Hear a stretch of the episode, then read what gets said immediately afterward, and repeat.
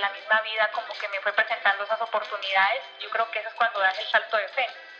Cada vez que tú te preocupas, dejas de estar aquí. Es lo único en lo que yo tengo control, de mi actitud con respecto a que yo no controlo nada. El tema es con qué versión de ti te clavaste y eso sí creo que te impide contar las historias que puedes contar. Lo importante es lo que tú hagas y lo que tú seas como artista. Eso sí va a impactar muchísimo más a las personas.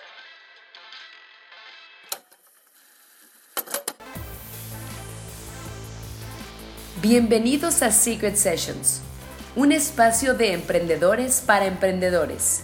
Así que siéntate, relájate, aprende y disfruta del show. Hola, hola amigos, ¿cómo están? Bienvenidos a un episodio más de nuestro podcast Secret Sessions, el podcast.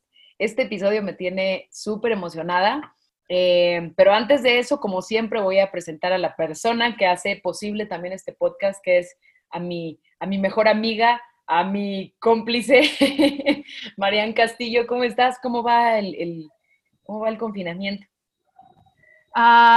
mira, para soy una persona muy paciente y que está acostumbrada a estar confinada. A estar trabajando en casa, pero sí tengo que admitir que ya me está calando un poco. o sea, sí tengo que decir que si pudiera saldría y sé que puedo hacerlo, en realidad pues ya podemos salir si queremos, eh, pero también soy muy miedosa, entonces como una situación un poco complicada porque sé que puedo salir, pero me da miedo salir. Oye, pero ya puedes salir de tu cuarto, Mariana, eso, eso desde, desde que inició el confinamiento. Ah, no sé, a lo mejor ese es el problema. Sí, igual es, ya puedes ir a la cocina y a la sala y así, entonces. De hecho, ya estoy enraizada en mi silla. de tanto tiempo que llevo aquí. No, pero bueno, todo bien. O sea, quitando pues esa parte, pues aquí estamos, con salud, con trabajo, con amistades, este, y bueno, pues creo que ahorita sobre todo con salud y con una fuente de ingresos es lo más importante en esta, en esta situación mundial, ¿no? Así es. pues, pues sí, literal. Pues sin más ni más, vamos a, vamos a darle la bienvenida a este, a este episodio. La verdad es que la invitada del día de hoy es una mujer que yo conozco desde hace, no sé si como cuatro o cinco años o tantito más pero es una persona impresionante que tiene una energía increíble, que tiene una historia extraordinaria, que en donde pisa se siente que está, eh, pisa fuerte, como dicen. Y la verdad es que creo que hoy hay mucho que aprender. Te pido que si estás escuchando, de verdad pongas mucha atención en todo lo que, en todo lo que nuestra siguiente invitada nos va a compartir. Su nombre es Berenice Martínez. Ella es una emprendedora es, así es como yo la conozco, es una mujer súper empoderada que siempre, siempre nos ha enseñado a las personas a soñar y nos ha enseñado a cumplir nuestras metas y nos ha enseñado sobre todo a tener ese carácter para lograr nuestros sueños. Entonces, pues ahora sí que la presentación la va a hacer ella. Primero te damos la bienvenida, amiga, y después ya te empezamos a interrogar 100 horas hasta hasta que nos compartas todos tus secretos. ¿Cómo estás, mi Bienvenida y muchas gracias por tu tiempo y por haber aceptado la invitación. Hola amiga, ¿cómo estás Nina? Pues igual mucho gusto Marian, no tengo el gusto de conocerte físicamente, pero ya, ahorita pues virtualmente la verdad es que es un gusto. Y Nina, la verdad, pues yo te conozco hace como el 2015, veniste a Oaxaca, yo soy de la ciudad de Oaxaca, y me acuerdo mucho de tu seminario, o sea, muchísimo. Ah, este, te me hiciste una mujer como muy fluida, como muy segura de ti, y la verdad es que me, me encantas. Y aparte me regalaste un libro y lo tengo y lo guardo con mucho cariño, ¿no? Ah, Entonces, la verdad es que yo también te admiro muchísimo. Eh, te me haces una mujer muy creativa, entonces eso admiro muchísimo de la gente y en específicamente de ti es como, ¿de dónde saca todo eso? Digo, a veces como que, ¿cómo le haces? Como en su Instagram o cosas así, ¿no? La verdad admiro muchísimo tu creatividad. Muchas gracias, amiga. Muchísimas gracias, mi Bere. Este, pues ahora sí, a ver, platícanos el chisme, platícanos un poquito de tu historia o tu historia, que creo que eso es de las cosas más valiosas que todas las personas tienen, pero lo, que yo conozco y he escuchado de ti, la primera vez que lo escuché me tronaron los cables, fue como, no puedo creer, esta mujer tiene que tener una película, un libro, tres series de televisión, porque además de verdad es extraordinaria. Entonces, eh, platícanos un poco quién era Bere, quién es Bere y quién va a ser Bere. Tú lo que quieras compartir, amiga. Así que Adelante. Marian va a cerrar su cámara, pero aquí sigue, ¿eh? de incógnita. Sí, sí, claro. Aquí estoy, es que Pues- fui por agua. Pues mira, ¿quién era Bere? Ay, pues la verdad es que he cambiado muchísimo. Yo creo que hace tres meses era una persona totalmente distinta a la que el día de hoy me siento y soy. Pero hace años, o sea, yo, yo creo que siempre he sido muy soñadora. O sea, creo que una de las cosas que más me caracteriza, siempre he sido muy soñadora. Muchas veces soy como muy tímida y casi no hablo. Sin embargo, mi, en mis adentros es como que siempre he tenido como muchos sueños. De hecho, mi papá todo el tiempo me decía que, pues, que lo asustaba, que se asustaba porque era, le asustaba que yo soñara tanto y que no lograra nada, ¿no? Era como uno de sus grandes miedos mi papá. Mm. Y siempre he tenido como, o había tenido ciertos, eh, antes tenía muchas crisis existenciales, demasiadas, cuando era joven, más joven más bien, cuando era niña, cuando o sea, estaba en la adolescencia y toda esta onda, la verdad es que sí tuvo muchos problemas existenciales en cuestiones de, pues mis relaciones de amistad siempre eran como, pues muy, mm, pues, ¿cómo decirlas? Pues no las mejores, ¿no? O sea, siempre me llevaba, me llevaba con la gente más grande, tenía como amigos que estaban en otras situaciones que, pues que yo no, a lo mejor yo era una niña desde los 13 años, que yo, yo me acuerdo, yo siempre he sido muy inquieta en ese sentido, ¿no? Como muy soñadora, me, me gusta llevar mucho con la gente, pero en ese entonces yo tenía como muchas cuestiones emocionales de, de soledad. Entonces eh, me metí en problemas de, de- de adicciones, de alcohol, empecé a fumar a los 13 años. Entonces, mucha, mucha gente no sabe esta parte de mi historia, la verdad. Tus ojos me lo acaban de demostrar y mucha gente no me cree porque dice, ay, no es cierto, Bere. Pues es cierto, ¿no? Yo a los 18 años yo llegué a una agrupación de recuperación de, de alcohol y drogas, no específicamente AA, era como una vertiente de AA y fue como que empecé a la recuperación de mis emociones y por qué y todo ese relajo. Mi fiesta se acabó a los 18 cuando muchos empiezan a los 18, ¿no? O sea, porque pues mis papás no estaban conmigo, tenía mucho trabajo. La verdad es que alguien que yo admiro mucho es a mi papá y a mi mamá. Son personas que son mis referentes en trabajo, pues no, porque son muy comprometidos. Entonces, pero obviamente pues hay un precio a pagar, siempre, ¿no? Entonces el precio era quienes estaban con nosotros y yo era como muchas amistades y mis amistades y mi rubro, eh, pues era, me llevó a un punto. Entonces, a los 18 inicié en esa parte de la recuperación de mis, de, de mis adicciones, de las adicciones, entonces pues empezó un proceso totalmente distinto. En mi vida, la verdad, siempre se han mostrado como, yo digo, ángeles, porque literal, amigos que a lo mejor no eran tan amigos, pero ¿sabes qué? Me tendieron una, una mano, una ayuda. Y a los 18 años empecé con este proceso de conocerme, ¿no? O sea, sí tenía un rumbo a los que a los 16 años como que tenía esa cosquillita de decir, bueno, ¿qué voy a hacer de mi vida? Eh, pero como me jalaba mucho la fiesta, la verdad como que pasaba la pregunta y se iba, ¿no? Pero yo tengo una referente muy importante en mi vida, bueno, tengo, que es mi tía.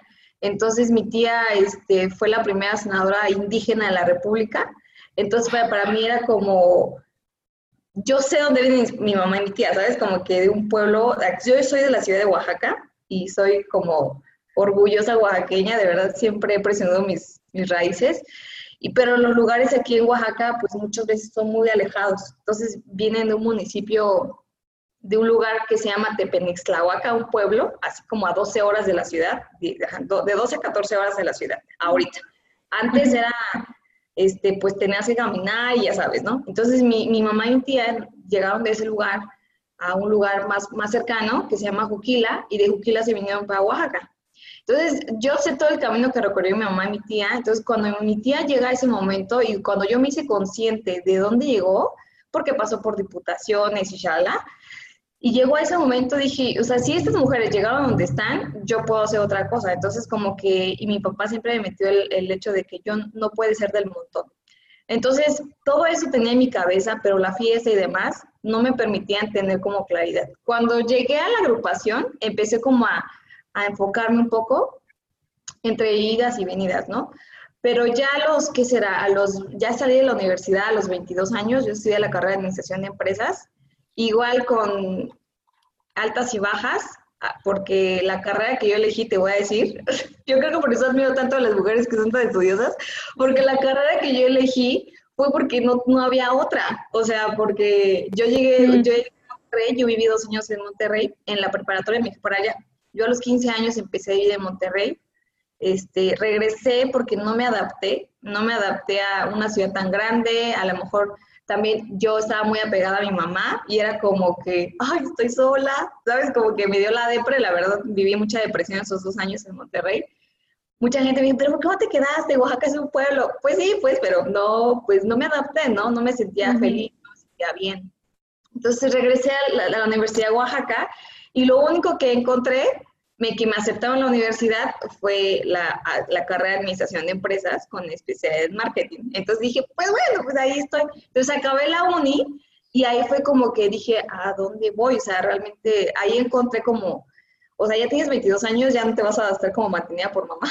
¿Qué vas a hacer, no? O sea, entonces en ese momento fue como que empecé con el, el área de trabajo, con el área de este, el empleo en Oaxaca pues yo creo que muchos lo saben, ¿no? O sea, aquí Oaxaca se destaca por una de las razones un poco negativas, a lo mejor, de ser uno de los estados más pobres de la República. Creo que está entre el primero y el segundo.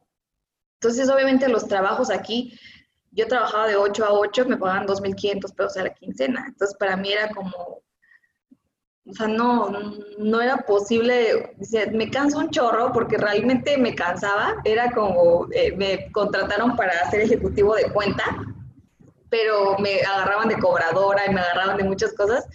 Y ahí me veías en los pueblos aquí en Oaxaca como a una hora, dos horas cobrando dinero, asoleándome, a veces no me daban coche y me tenía que ir así en bus y cosas así. Y eran tres meses, solamente de tres meses, Nina. O sea, no fue como que la mujer se aventó los años, no. Tres meses para mí fueron suficientes para decir, no, o sea, no, o sea, yo me sentía cansada, ya estaba toda ojerosa, sin ilusiones casi, casi. Este, y decía, ¿a dónde voy? Entonces mi mamá me, me, ayudó mucho en ese tema, la verdad, yo creo que las mamás son una bendición. Porque mamá, ¿sabes qué? No sé qué vas a hacer, pero yo me quiero jubilar. Entonces, este, en gobierno aquí, Oaxaca se, no sé si otros lugares, pero yo conozco mucho Oaxaca y este tema de gobierno es como, o estás en gobierno o eres maestro. O sea, para que la hagas, pues, en esta vida. Porque o sea, como los salarios son tan poquitos y el, es como el tiempo es demasiado versus el ingreso, es como gobierno es la solución o eres maestro, ¿no? Entonces, cuando mi mamá me ofrece la base de gobierno, aparte en la parte de educación pública, era como, pues bueno, va, ¿no? Y empecé ahí a trabajar en gobierno, pero igual, o sea, no era como mi lugar, ¿no? O sea, no, yo estaba muy agradecida por ese lugar porque pues ya trabajaba de 9 a, de 9 a 3 de la tarde, ya era como, eh, pues menos, pues, ¿no? Pero era una rutina y era ver algo que me traumó, yo creo, era ver como que las personas no trabajaban, era como, Dios mío, muévete, por favor, es como que me desesperaba muchísimo el tema de gobierno. Y también que eh, mis compañeras de trabajo eran como un poco mal, mal encaraditas. Y, este, y también el tema de, por ejemplo, mi mamá mucho tiempo trabajó en gobierno, ¿no? Entonces, cuando yo salí de la primaria, pues ni me iba a traer, yo me iba a la oficina y estaba, ¿no? Estaba toda la tarde o hasta que salía mi mamá. Entonces hubo un día en donde me hice muy consciente en que mi compañera de enfrente del, del escritorio, o sea, salía así, rapidísimo, a las once y media de la mañana y regresaba a las doce y tantos con su niño, ¿no? Y el niño, pues desesperado todo el tiempo, así como pataleando, haciendo ruido, dijo, o sea, como que yo estaba harta del niño, pero en su momento dije, reaccioné, dije, yo también estuve como ese niño. Entonces dije, si no hago algo, si, y si tengo hijos, mis hijos van a estar aquí. Y me asusté. O sea, me asusté y dije, a ver, tengo, en ese momento ya tenía 24 años, entonces ya tenía como una pues una, pues una cuestión ya más como, no sé cómo decirlo, como ya quería tener algo más fijo, pues, ¿no? Como ya un camino, ¿no? O sea, yo me sentía como todavía perdida porque no me sentía a gusto donde estaba, ¿no? Entonces, este, ya dije, bueno, tengo 24 años, gano 3.500 pesos a la quincena, o sea, no ganaba tanto, ¿estás de acuerdo? Entonces, vivía en la casa de mi mamá. Mi sueño mayor era ayudar a mi mamá porque pues imagínate, mi papá también trabaja y todo, y mi mamá, pero pues no sé, o sea, mis hermanos estaban en Monterrey, yo estaba aquí en Oaxaca, ¿no? Mi mamá pagó una carrera. Entonces, mi mamá ganaba 2000, de 2.000 a 3.500 pesos a la quincena y mi papá era el que más ganaba más. Pero aún así, tenían muchas deudas. Entonces, para mí era como, mi mayor meta era ayudar a mi mamá y a mi familia. Y dije, a ver, gano 3.500. A veces le tengo que pedir dinero para, para, pues, para alcanzar la quincena y para este, pedirle para el bus, literal tiene 50 pesos, es como que, y a ver, y si a veces le pido dinero y quiero ayudarle, ¿qué voy a hacer? ¿No? Y cuando yo veía que mi dinero se iba, así como pasaba y se iba. Es como, como charola en restaurante, ¿no? Así. Dije, no manches, ¿qué voy a hacer cuando quiera un coche, cuando quiera una casa? Y fue cuando empecé como otra vez esa parte de búsqueda. Yo siempre que, yo, yo siento que siempre he estado como en una búsqueda así como que de mejorar este, yo creo que por esa parte de mi, familia, de que mi, familia mejoró muchísimo respecto a su vida, mi papá de niño y mi, mamá y niña, y ahorita lo que, lo, que, lo que llegaron a hacer, ¿no? Entonces, siempre estaba en ese momento de búsqueda. Entonces, yo cuando inicié en el emprendimiento, no fue solamente con la compañía donde estoy, sino antes eh, me ofrecieron otra compañía de redes de mercadeo, entré a la compañía de redes de mercadeo, creo que me gané un mes mil pesos, una cosa así. Entré a otra, pero en esa parte era como esas cosas que se llaman pirámides, que ahora conozco como pirámides, pero antes no sabía que eran pirámides y era meter gente, literal, ¿no? Y te pagaban por eso. Y también empecé, pero esa empresa se fue a la, a la pues no, a la quiebra. a la quiebra, porque, pues obviamente, ¿no? Ahorita sé por qué. Pero pues, eh, pues no entendía, pero bueno, entonces, no solamente fue esto, sino que antes, creo que nunca, le, nunca le había hablado esto, ¿no? Este... amo cuando nos dicen eso. no, entonces, este, y ya también empecé en, la venta de seguros de vida. Ahí me, me quise como estacionar, porque dije, pues aquí puedo ganar bien, porque empecé a ganar bien, ¿no? O sea, me, me especialicé en venta de seguros totales, que son como ahorros y seguros para las personas.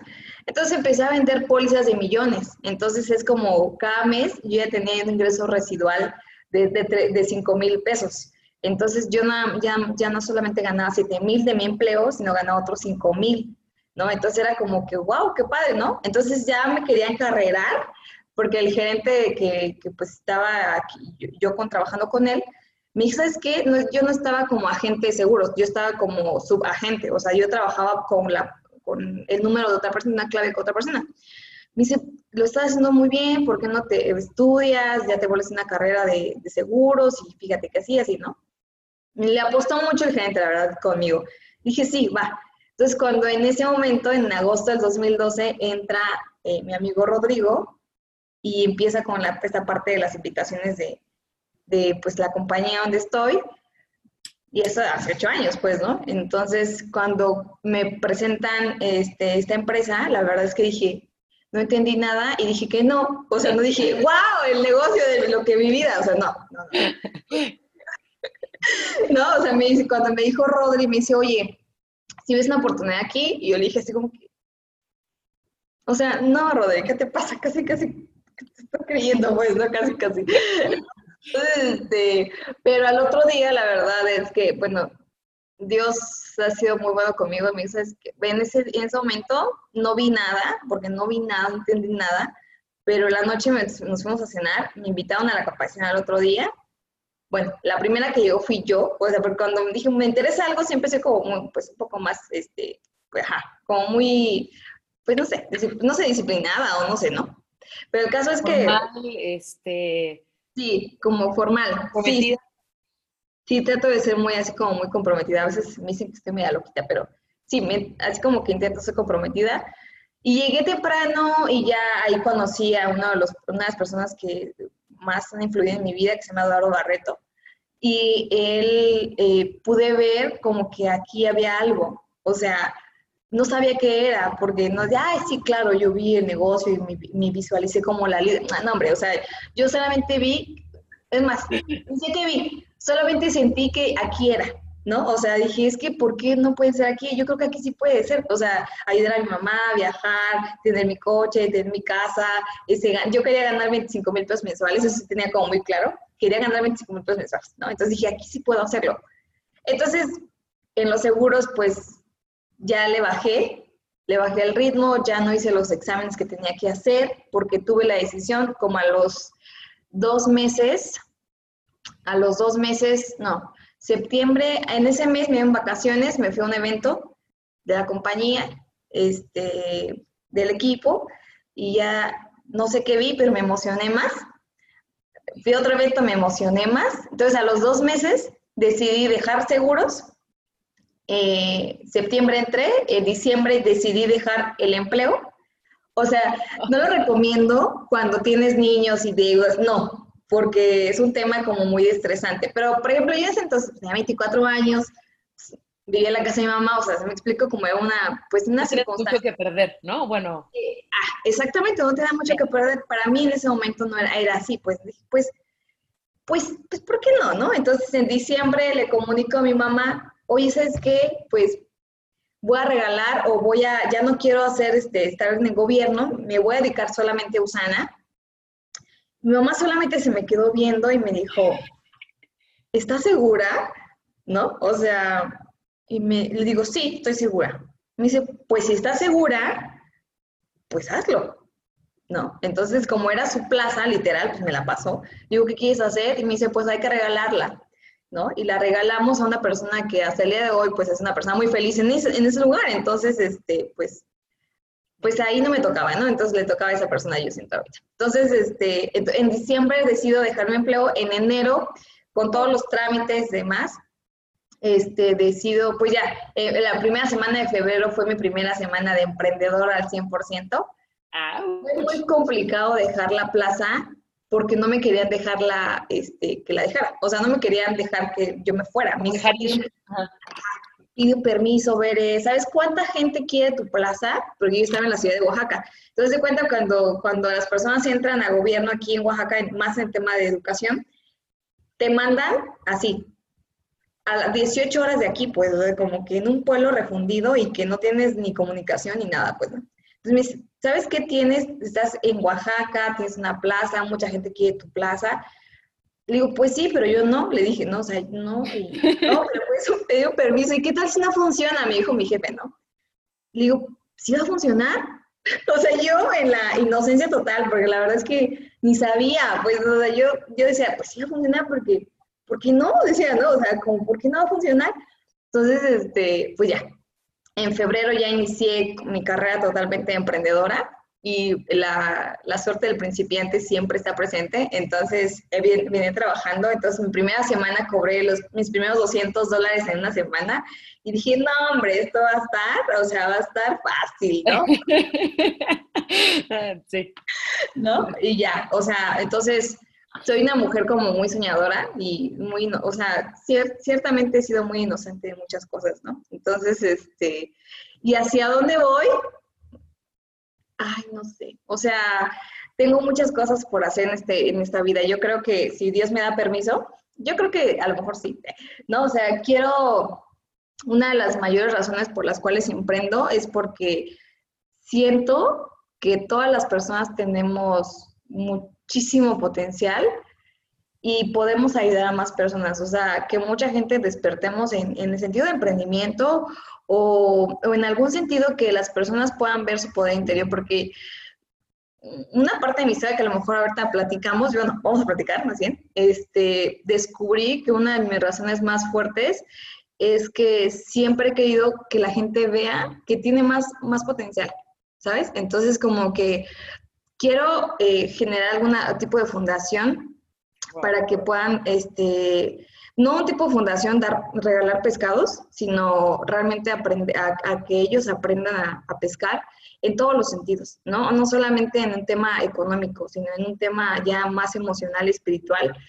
Porque cuando tú te sientes independiente emocionalmente y espiritualmente, o sea, cuando te sientes dependiente más bien eh, espiritualmente a lo que tú creas, yo le digo Dios, es como te vuelves mucho más, mucho más fuerte, mucho más poderoso y no sientes que algo más allá está como que sobre ti, ¿no? O sea, ninguna circunstancia es más fuerte ni más grande cuando tú te sientes muy como fuerte espiritualmente. Entonces siento que esa es una de las mayores razones por las cuales el día de hoy emprendo, ¿no? Porque sí creo, o sea, eh, yo creo lo que hago, ¿no? Hago redes de mercadeo, este, creo la compañía con la que estoy, eh, la filosofía que maneja esta, esta empresa, y mi filosofía es siempre es como, ¿por qué no ayudar a las demás personas cuando puedes hacerlo? ¿no? Entonces, yo siento que es una empresa que podemos ayudar en todos los sentidos, en el área económica, en el área de desarrollo personal, en el área espiritual, y en el área emocional y mental, en todo, pues, ¿no? Porque es lo que yo, es lo que yo aprendí, ¿no? Entonces, en esa parte quiero hacer eso y ya este, quiero, eh, el año pasado decidí que sí quiero ser mamá, entonces, cuando tenga 35 años y, pues, primeramente es con la bendición de Dios, quiero ser mamá, ahorita tengo 32 años, entonces digo, tres años tengo para construir como algo más sólido, este, en el sentido de quiero construir una casa, ¿no? Ahorita tengo un departamento que compré, pero quiero construir una casa. Entonces, este, quiero tener como esa, ese tiempo para ser mamá. Sí me emociona ese, ese, ese tema, ¿no? El ser mamá, ¿no? y ser como el ejemplo de alguien eh, que sea como parte de mi familia, pues, ¿no? Y en la parte empresarial, sí quiero ser un referente en la industria.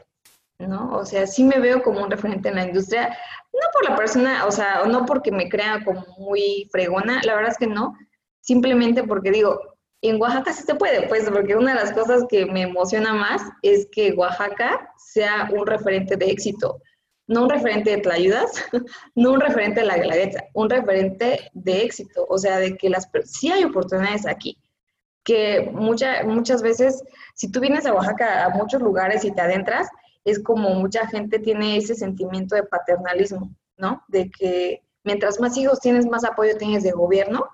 Entonces, este, me choca eso, pues, ¿no? Entonces, a veces quisiera cachetar a las mujeres porque digo, oye, ¿qué te pasa? ¿No? Pero bueno, me tranquilizo. Entonces digo, no. O sea, ¿cómo puedo hacerlo? Es generando oportunidades y que vean que una mujer normal, porque yo me considero normal, puedes tener resultados, éxito en lo que tú quieras.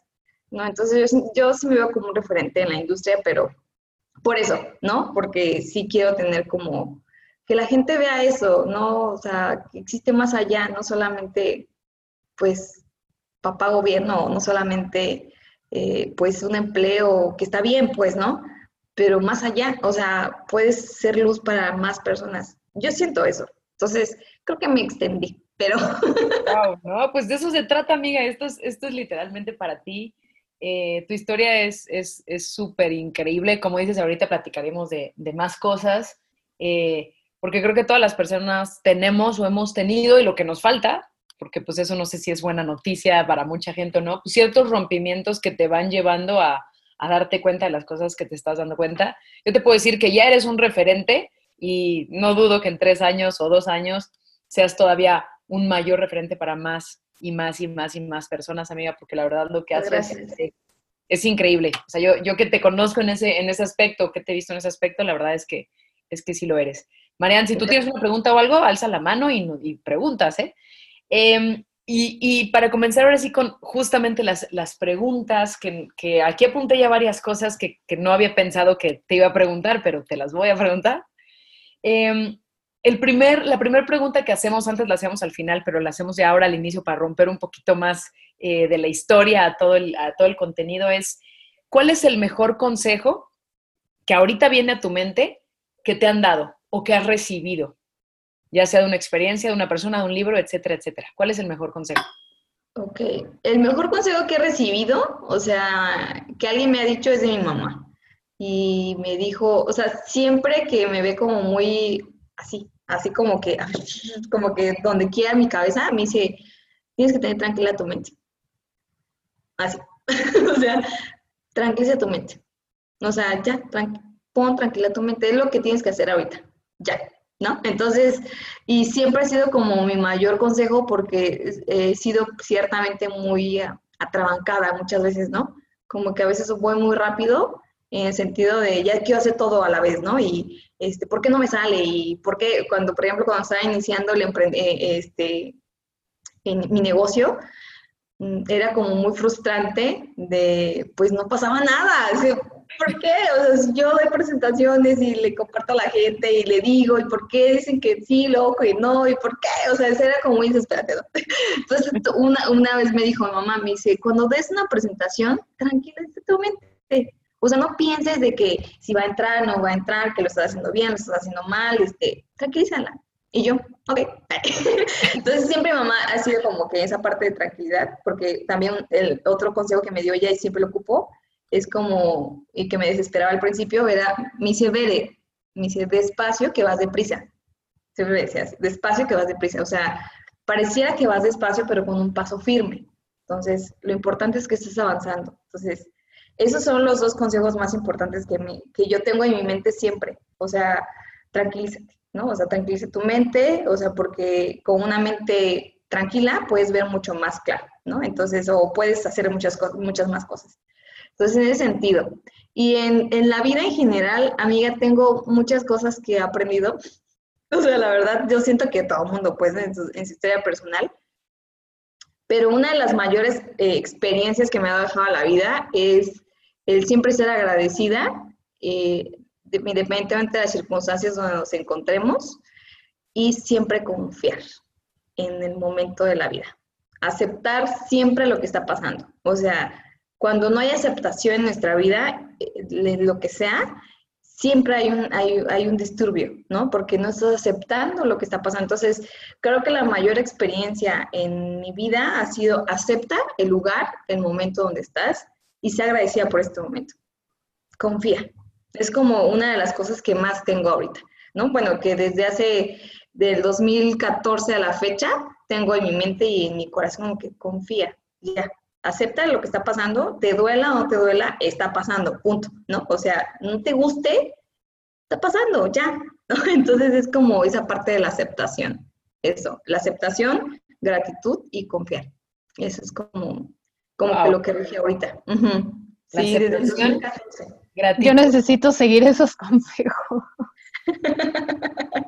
De hecho, justo te iba a preguntar, amiga, por ejemplo, ¿cómo, cómo tú, Bere, eh, tranquilizas eh, la mente, ¿no? O sea, si tienes algún tipo de, de, ejercicio que haces que dura unos minutos, si es lo que se te ocurre en el momento, si es meditar, si es escribir, o sea, en ese momento de, tener que estar pasiva para tomar una decisión o para no sentirte tan abrumada, por ejemplo, ¿qué es algo que tú haces? Mira, hago varias cosas. Por ejemplo, tengo un diario de gratitud y agradezco, ¿no? Cuando estoy como muy, ah, ya. O sea, como tengo mucho, eh, a ver, desde el 2014 tengo mucho, eh, mucha conciencia en mi lenguaje interno. O sea, ¿en qué me estoy diciendo? Pues, ¿no? ¿Por qué estoy así como estresada? O sea, porque mi estrés es era tanto que se mostraba físicamente, ¿no? O sea, era como, me dolía aquí, a ver, entonces como que era como, a ver, párate, ¿qué estás pensando? O sea, como, ¿por qué estás tan estresada? Luego me pregunto, o sea, mi pregunta primera es, ¿por qué estás tan estresada? A. O sea, me, me hablo a mí misma, siempre. O una de las razones más fuertes por las cuales siempre estoy como muy consciente es porque siempre hablo conmigo en el espejo, siempre. Entonces, este, me levanto, y me digo buenos días. a veces parezco loquita, no sé, o sea, como que muchas veces no quiero decir lo que hago porque dice, esta gente está loca, ¿no? Pero sí, o sea, llego al espejo y le digo buenos días, estás bien bonita, es como que me amanezco mucho con esa parte del espejo para hacerme consciente que estoy aquí, ¿no? O sea, entonces cuando me siento muy apreciada, me voy sola, siempre, como que mi aliado a veces siempre es el baño, porque como siempre hay un espejo en el baño, entonces como que voy al espejo y digo, a ver, respira, ¿qué es lo que tienes? O sea, siempre platico conmigo, ¿qué es lo que tienes? ¿Por qué estás así? O sea, ¿qué es lo que te está poniendo así? ¿Por qué? Entonces ya, si me contesto es como, tranquila, o sea, lo que está pasando. A ver, ¿puedes hacer algo ahorita? Mi pregunta siempre, sí, hazlo, ¿no? Así como que le digo, ¿para qué te estresas? Pues, ¿no? Entonces como que esa parte. O la otra es la lectura, me gusta ciertamente leer. Eh, hay veces que mm, no soy como tanto de, aunque tengo un negocio, no, no, mi lectura preferida no es de negocios, es como más de desarrollo personal. Este libro que estoy leyendo ahorita, que no me lo quiero acabar ahí, ¿no? Es este del poder del pensamiento positivo. Ese libro, bueno, me ha traído una cuestión así, revolucionaria, aunque ella es, ay, pues he leído cosas que dice ahí, pero no sé, o sea, yo siento que en el momento que estoy en ese momento, como que estoy muy abierta a cosas eh, más como, no sé, nuevas. Entonces, he estado hablando como mucho con Dios. La oración para mí es vital. Eh, la oración en el sentido de hablar con Dios. Para mí, oración es hablar con Dios. Entonces, como que digo, ay, Dios mío, o sea, ¿qué hago? O sea, como dame guía. Tengo un, algo que mi mente siempre me dice, y porque mi mamá siempre me lo decía, si le vas a pedir algo a Dios, pídele sabiduría. Entonces siempre le digo, dame sabiduría, Dios. O sea, dame sabiduría porque no sé qué hacer. ¿no? Así como que guíame, este, ahorita estoy intentando leer la Biblia porque intento porque no lo hago diario, pero ahorita ya me lo puse como meta, 10 minutos todos los días de, de Biblia. Y porque el libro me lo recomienda, ¿no? Entonces siempre trato de, aplicar las recomendaciones de los libros y me ha resultado bastante bien. Entonces en esa parte de tranquilidad siempre ha sido, a ver, como, como poner un alto en ese momento y hablar conmigo como el hablar conmigo siempre es la respuesta, porque es cierto, eh, como que estoy como hablando mucho con Dios siempre, o sea, así todo el tiempo estoy hablando con Dios en mi mente o estoy, bueno, ¿qué voy a hacer?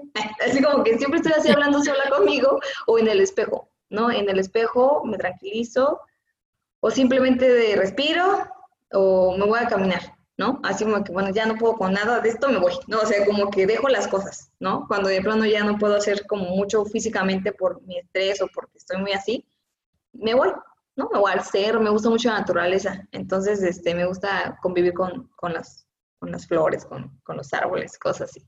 Entonces, esa parte, así hago como la parte de tranquilidad. Me, me gusta lo que dice. Repito, es algo que necesito aplicar en mi vida pues ya, ya sabes, me yo soy muy, yo soy estresada con facilidad y de naturaleza. Y también practico mucho el hablar con Dios, pero pues sí hay veces en las que, que no lo hago, ¿verdad? y estoy toda estresada, pero, pero pues sí, en definitiva creo que tienes mucha razón y también el salir a la naturaleza y eh, yo creo que esa es una de las cosas que, por ejemplo, ahorita yo y muchas otras personas estamos viviendo, que es estar tanto tiempo en un mismo lugar, o sea, en este caso tu casa o en donde estés viviendo el confinamiento, el realmente no poder como salir a ver otra cosa. Yo creo que eso es muy, eso es muy importante. Sí, el, contacto con la naturaleza siempre te, te regresa, ¿no? O sea, es, es parte de también, bueno, si vas consciente, porque hay gente que no ve ni las mariposas, ni los amaneceres, ni los atardeceres, ¿no? O sea, salen y es como, como si vinieran caminando en un pasillo de una plaza, ¿no? ahorita también platicaremos de ese tema de contextos y todo eso. Como mujer, eh, y por qué no decirlo en un país, pues, peculiar con el tema de, con el tema de las mujeres, ¿no? Como mujer, ¿cuál crees que es la lucha más fuerte que tenemos para cumplir nuestros sueños? ¿Cuál es la lucha que tengo? Eh, yo siento que mostrar tu carácter sin necesidad de explicarlo. Ay, sí, totalmente. ¿No? Porque... Sí. Casi muero ahorita. No, porque lo que pasa es que, bueno, en mi emprendimiento yo crecí con hombres, o sea, mi, la persona que me, que, que me mostró el, el, negocio es hombre, Rodri la persona era líder, Gil, eh, mi compañero Luis, entonces, y yo, ¿no? Y llegaron más hombres. Y las mujeres que llegaban eran como muy, este, para mí parece, no es que sean así, ¿no? Como muy suavecitas y como que, bueno, lo que diga él, ¿no? Y yo, ¿no? ¿Por qué? Es como... como que sí, muchas veces como que dice, mire, o sea, deja de pelear, es que no estoy peleando, es que estoy diciendo lo que, lo que yo pienso, ¿no? Y no que yo pienso, estoy peleando, ¿no? Claro. O cuando pues no eres líder, eres mandona, entonces este, deja de mandarme. Es como que no te estoy mandando, estoy diciendo lo que se va a hacer, ¿no? O sea, si, tal persona me dice, haz esto, de, ay, no me mandes, es como, ah, ok, o sea, es como que es parte del liderazgo, es parte de lo que estamos haciendo y punto. Entonces, como que eh, trabajo mucho con esa parte de, eh, está bien decir lo que, lo que sientes, está bien eh, expresarte como tú lo quieres sentir, porque a veces como que no, siento que a veces, a veces yo me limitaba a hablar, porque decía es que van a decir que lo estoy regañando, o que los estoy mandando, o que ya estoy enojada, o que es un berrinche, ¿no? ¿Por qué? Porque a veces como somos, pues, las mujeres somos muy emocionales, o sea, somos muy fregonas y somos muy emocionales, pues es una, es una realidad. Entonces cuando a veces no me sentía escuchada, era como que me ponía como muy de malas y era como, ¿no? Pues, reaccionaba. Entonces, eh, obviamente, pues había como razones para que me dijeran eso, pero dijo, bueno, no importa, ¿no? O sea, como que ahorita ya, este, sí invito a todas las chicas que, eh, pues que muestren su carácter y no estén explicándolo, porque a veces como que digo, oye, no estoy enojada, ¿eh? Pero ta, ta, ta. Digo, ¿por qué chingada te estoy explicando lo que yo siento? O sea, ¿no? Entonces siento que esta parte del carácter de nosotras, como a veces como muy así, eh, tratamos como de disculparnos por ser así. Entonces, no, ¿no? Entonces tu liderazgo tiene que ver mucho con tu carácter, obviamente sin posotear, sin decir groserías, sin ser grosera, ¿no? No, no, no, porque eso ya no tiene nada que ver con el liderazgo, sino que en el tema de ser con carácter, ¿no? Cuando, porque cuando eres muy suave, las mujeres caen en ese sentido, como que ya es como muy suave o muy así, entonces no, tenemos que encontrar como el equilibrio. Yo siento que en mi camino en, en este tema del emprendimiento es, fue o está haciendo como esa parte de eh, encontrar mi equilibrio, ni ser ni tan tan, ni muy, muy, pues, ¿no? Así como que ni, ay, sí, lo que tú digas, ni que no, yo que digo, no, sino es como un equilibrio, ¿no? O sea, ya no este, estar como tan metida en el, este, este, tema de que, bueno, es, es, me está diciendo esto porque soy mujer, ¿no? Ya como que me estoy liberando de ese tema, digo, bueno, ¿por qué me lo está diciendo? O sea, ¿de verdad estoy o es como un tema ya de, mi sexo, de que soy mujer, ¿no? Es como ya lo voy a analizar, entonces es un tema como ya que voy a encontrar un equilibrio, pero sí siento que ese es el tema. Los hombres no se disculpan por ser quienes son, ¿no? O sea, porque un hombre está, desde muy niño, está, este, tiene sus otros, otros temas que resolver, pero en este tema de, de su carácter nunca les dice nada, ¿no? Es como, está bien, este, está bien que seas así, pues, ¿no? No llores, no llores, no pasa nada, ¿no? Pero entonces es un tema con los hombres. Pero aquí en otras mujeres como que, uh, sé linda, ¿no? O sea, sé suave, eres mujer, eres una princesa. Entonces como que eso, ah, ahorita nos tenemos que despojar muchas cosas en el liderazgo de que no, es, no importa si eres hombre o eres mujer, eres un líder, ¿no? Eres un ejemplo. Eh, tienes que dar más, porque eres un líder, seas mujer, seas hombre, sea lo que sea, ¿no? Entonces yo siento que ese es un tema en, esa parte, yo siento. Wow. Sí. Mejor, mejor que no pudiste haber dado. Sí. Y Marian, sí, sí es cierto. Sí, todos, todos, todas hemos vivido eso, ¿no? O sea, que de repente es como eres muy agresiva, eres muy tal, y si bueno, y, vivido y se vive todos los días, en realidad. Sí, sí, sí. o sea, no siento que es algo que ya acabó. No, claro que no ha acabado. Pero sí, creo que tenemos que encontrar el equilibrio. Una duda, ¿qué, ¿qué es lo que haces como para encontrar el equilibrio? Pues sí, es, yo creo que volvemos a lo mismo, es como platicar contigo, es como, hay veces que tenemos como ya este tema de, me lo estás diciendo porque soy mujer y me choca, mm. y es como, a ver, ¿por qué me lo estás diciendo? O incluso yo lo pregunto, ¿por qué me estás diciendo eso? ¿No? Así como que para entenderte, ¿no? Porque eh, antes era como, es como, lo que yo diga y punto, ¿no? Si me lo estás respondiendo porque piensas que no puedo, entonces está re loca, ¿no? Entonces era como ahorita, ¿por qué me dices esto? ¿No? O sea, ¿por qué lo mm. piensas? ¿No? Como que ya pregunto, ya no este, discuto, sino...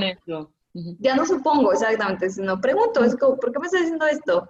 O sea, ¿no? A veces que incluso ese, la verdad trabajo mucho mi carácter, para ser muy honesta.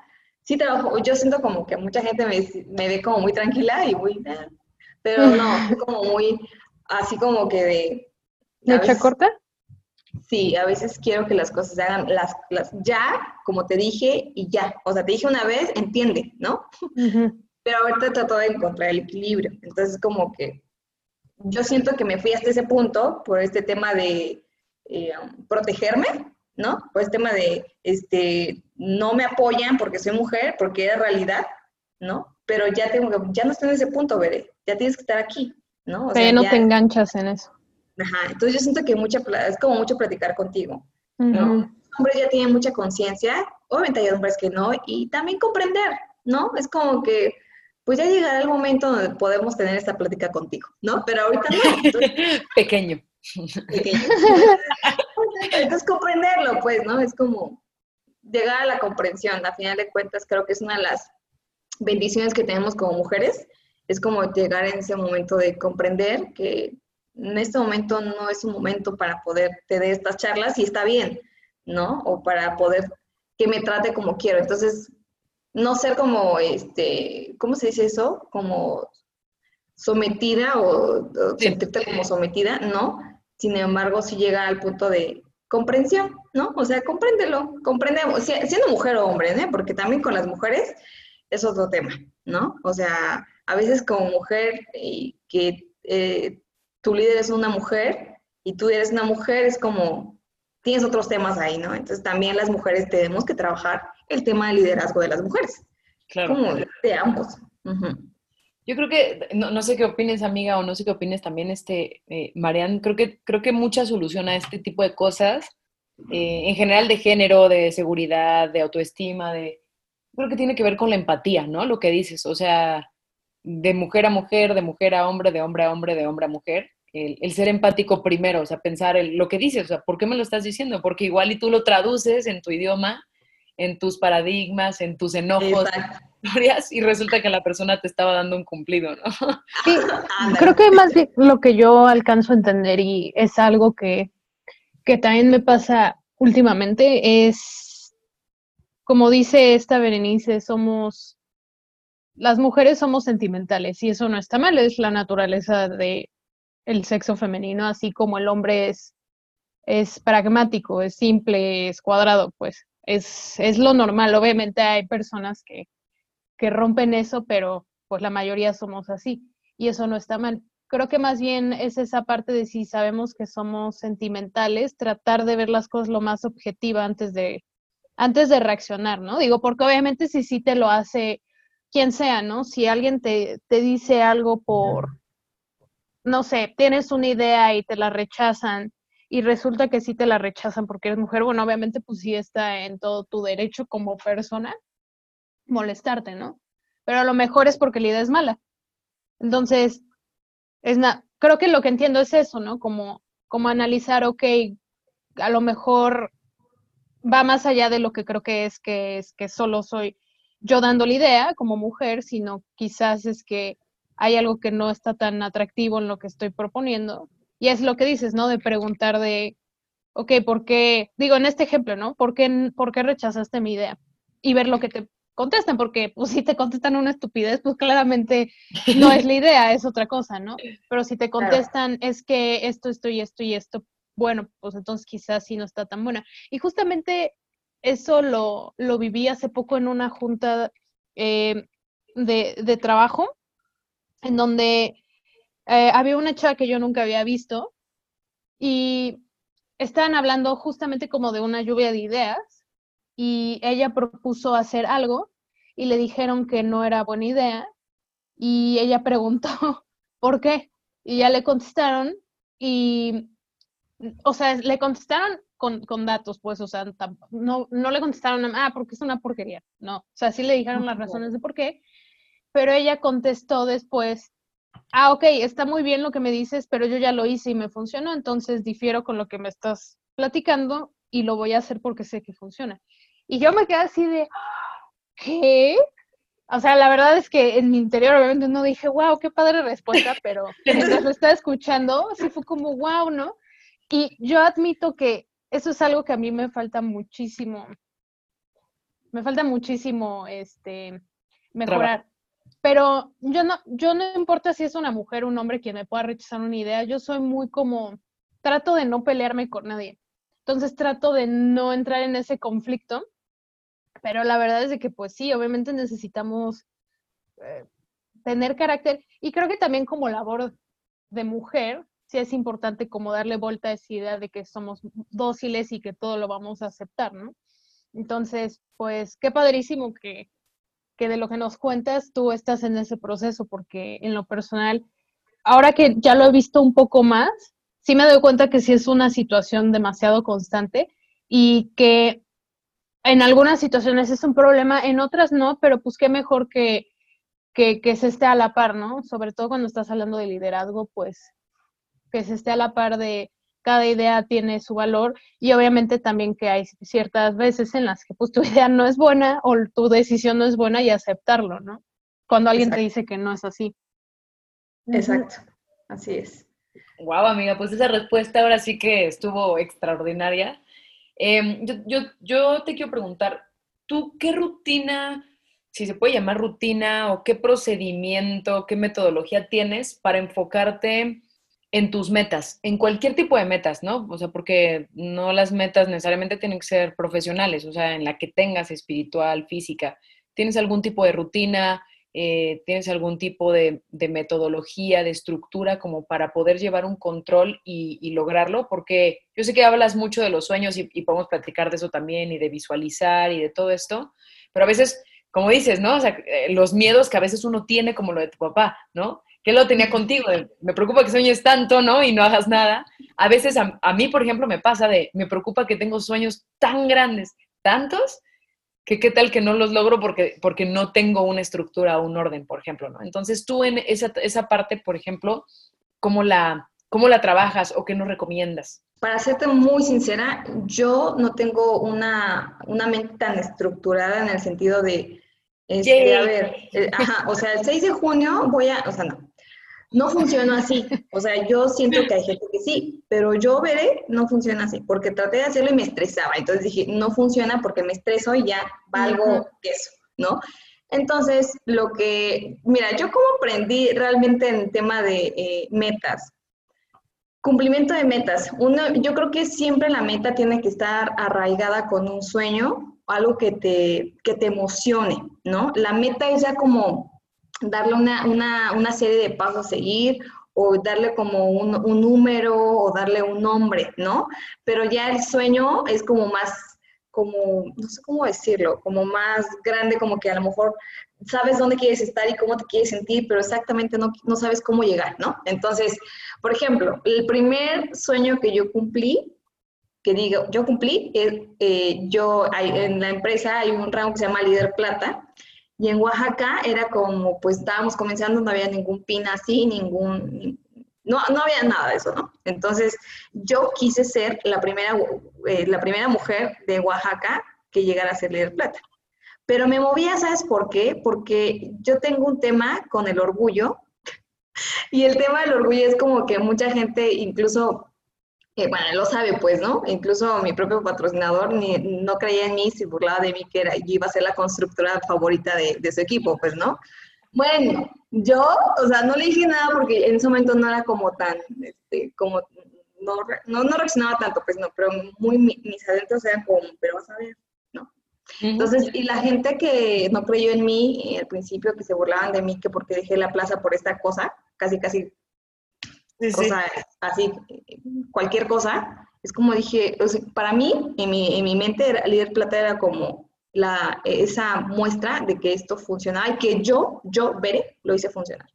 Entonces, esto era mi mayor sueño, que la gente viera que esto se podía hacer y que yo, así con todas las limitantes que me veían, yo lo podía hacer. Mi meta, ¿cuál era? Obviamente era llegar a ese cheque, charala, y, ahí sí hice un plan de tres meses de trabajo, ¿no? Entonces, en ese plan de tres meses puse dos metas, una intermedia y una final. La final era plata y tener tres platas en profundidad. Y la primera meta intermedia era ganar un cheque de 600 dólares. Yo en ese momento ganaba un cheque, cheque de 80 dólares, 100 dólares, 60 dólares a la semana. Y pues no era nada a comparación de lo que yo quería, ¿sabes? Entonces mi mente eh, una de las cosas que a mí me ayuda mucho es esa parte que no está tan estructurada y yo no vi mi negocio. Yo dije, ay no, con esta gente cuánto. O sea, no. Dije, lo tengo que hacer, lo quiero hacer y lo voy a hacer, ¿no? Lo escribí, o sea, escribí, hice mi plan, me hice mi, compré mi libreta, dije, este, mi meta es esta, mi meta intermedia es esta. Algo muy importante para mí es la intención con la que haces la meta o el sueño. Eh, la intención es como intencionar tu mente, dirigirla. Eh, ejemplo, si tú vas a un lugar en donde hay gente y ya tu subconsciente vio todo, entonces si tú le dices, vamos a contar las camisas verdes, como tu subconsciente ya lo vio todo, pues ya, ya lo, ubicas así. Entonces, obviamente es para todo. Entonces, mi intención en ese momento era obtener la determinación y la inspiración para hacer la meta, ¿no? Para llegar al líder plata. Siempre escribí, mi, mi, mi, intención es obtener inspiración y determinación para ser líder plata y esto, ¿no? Mi meta tal, tal, tal. ¿Qué voy a hacer? Leer tanto, escuchar tanto, dar tantas presentaciones. Punto. Y me puse a trabajar, ¿no? Pero la mente yo siento que es muy poderosa. Bueno, no siento, es poderosa, ¿no? Entonces es como mi intención siempre fue todo el tiempo determinante, o sea, determinada, no decidida, no este, a ver si pasa, no, determinada a que pase lo que pase, yo voy a hacerlo. Y la inspiración, ¿por qué? Porque motivación ya tenía, motivada ya había estado, pero pues como el arbolito de Navidad no me prendía y me apagaba.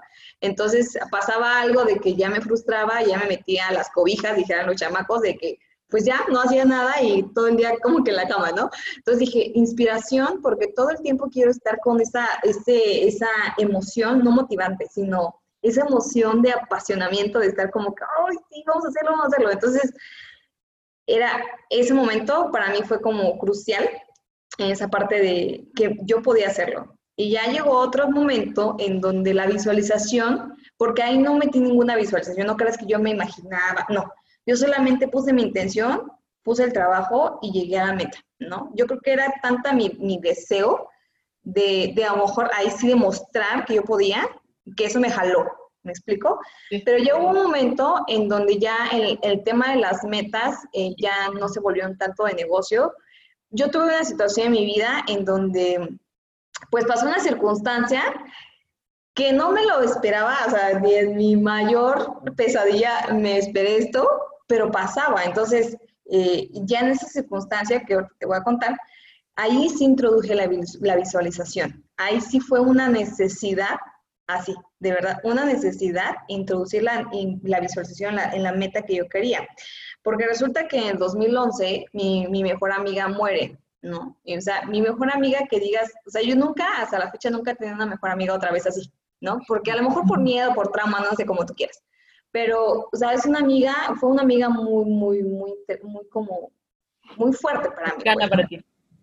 Muy cercana. Entonces muere en circunstancias, pues, muy, pues, feas, ¿no? O sea, porque se envolvía en muchas situaciones, ¿no? Entonces, en 2014 yo había llegado a Líder Plata, ¿no? En 2014, el, 31 de enero del 2014 llegué a Plata y el 7 de febrero del 2014 a mí me detienen, ¿no? Por, por la circunstancia de la muerte de mi amiga me detienen con una orden de aprehensión de homicidio. Entonces, para mí fue como, ¿sabes? Como que, ¿qué pasa? O sea, como que yo no sabía, o sea, a ver, están jugando casi casi la vida, no sé dónde está la cámara. No, porque realmente no me podía creer el momento. O sea, llega el tipo con la orden de aprehensión, yo estaba como que, o sea, leí mi nombre y no pude creerlo, o sea, no, no pude creerlo, pues, ¿no? Entonces, el caso es que ese día, pues, yo salí de mi casa con la, porque yo estaba muy emocionada porque el día sábado, que era el día siguiente, yo iba a tener una, una capacitación como la líder plata, ¿no? Pues no llegó porque ese día me tuvieron y ese día pues me fui al reclusorio, ¿no? O sea, pasaron muchas circunstancias, creo que me tuvieron como a las 11 de la mañana, 12, y me llevaron al reclusorio como eso a las 5 de la tarde. Entonces pasaron muchas circunstancias esas horas, pero yo no tenía como mucha conciencia de lo que estaba pasando. Realmente como que no, o sea, como que no había esa, pues no sé, Simplemente no, no cabía en mi mente en ese momento. Entonces, cuando me voy al reclusorio, en el momento, el primer día, o sea, llego y me solté a llorar porque dije, ¿qué estoy haciendo aquí? O sea, no, no, no, no, no cabía en mi mente lo que estaba yo haciendo ahí.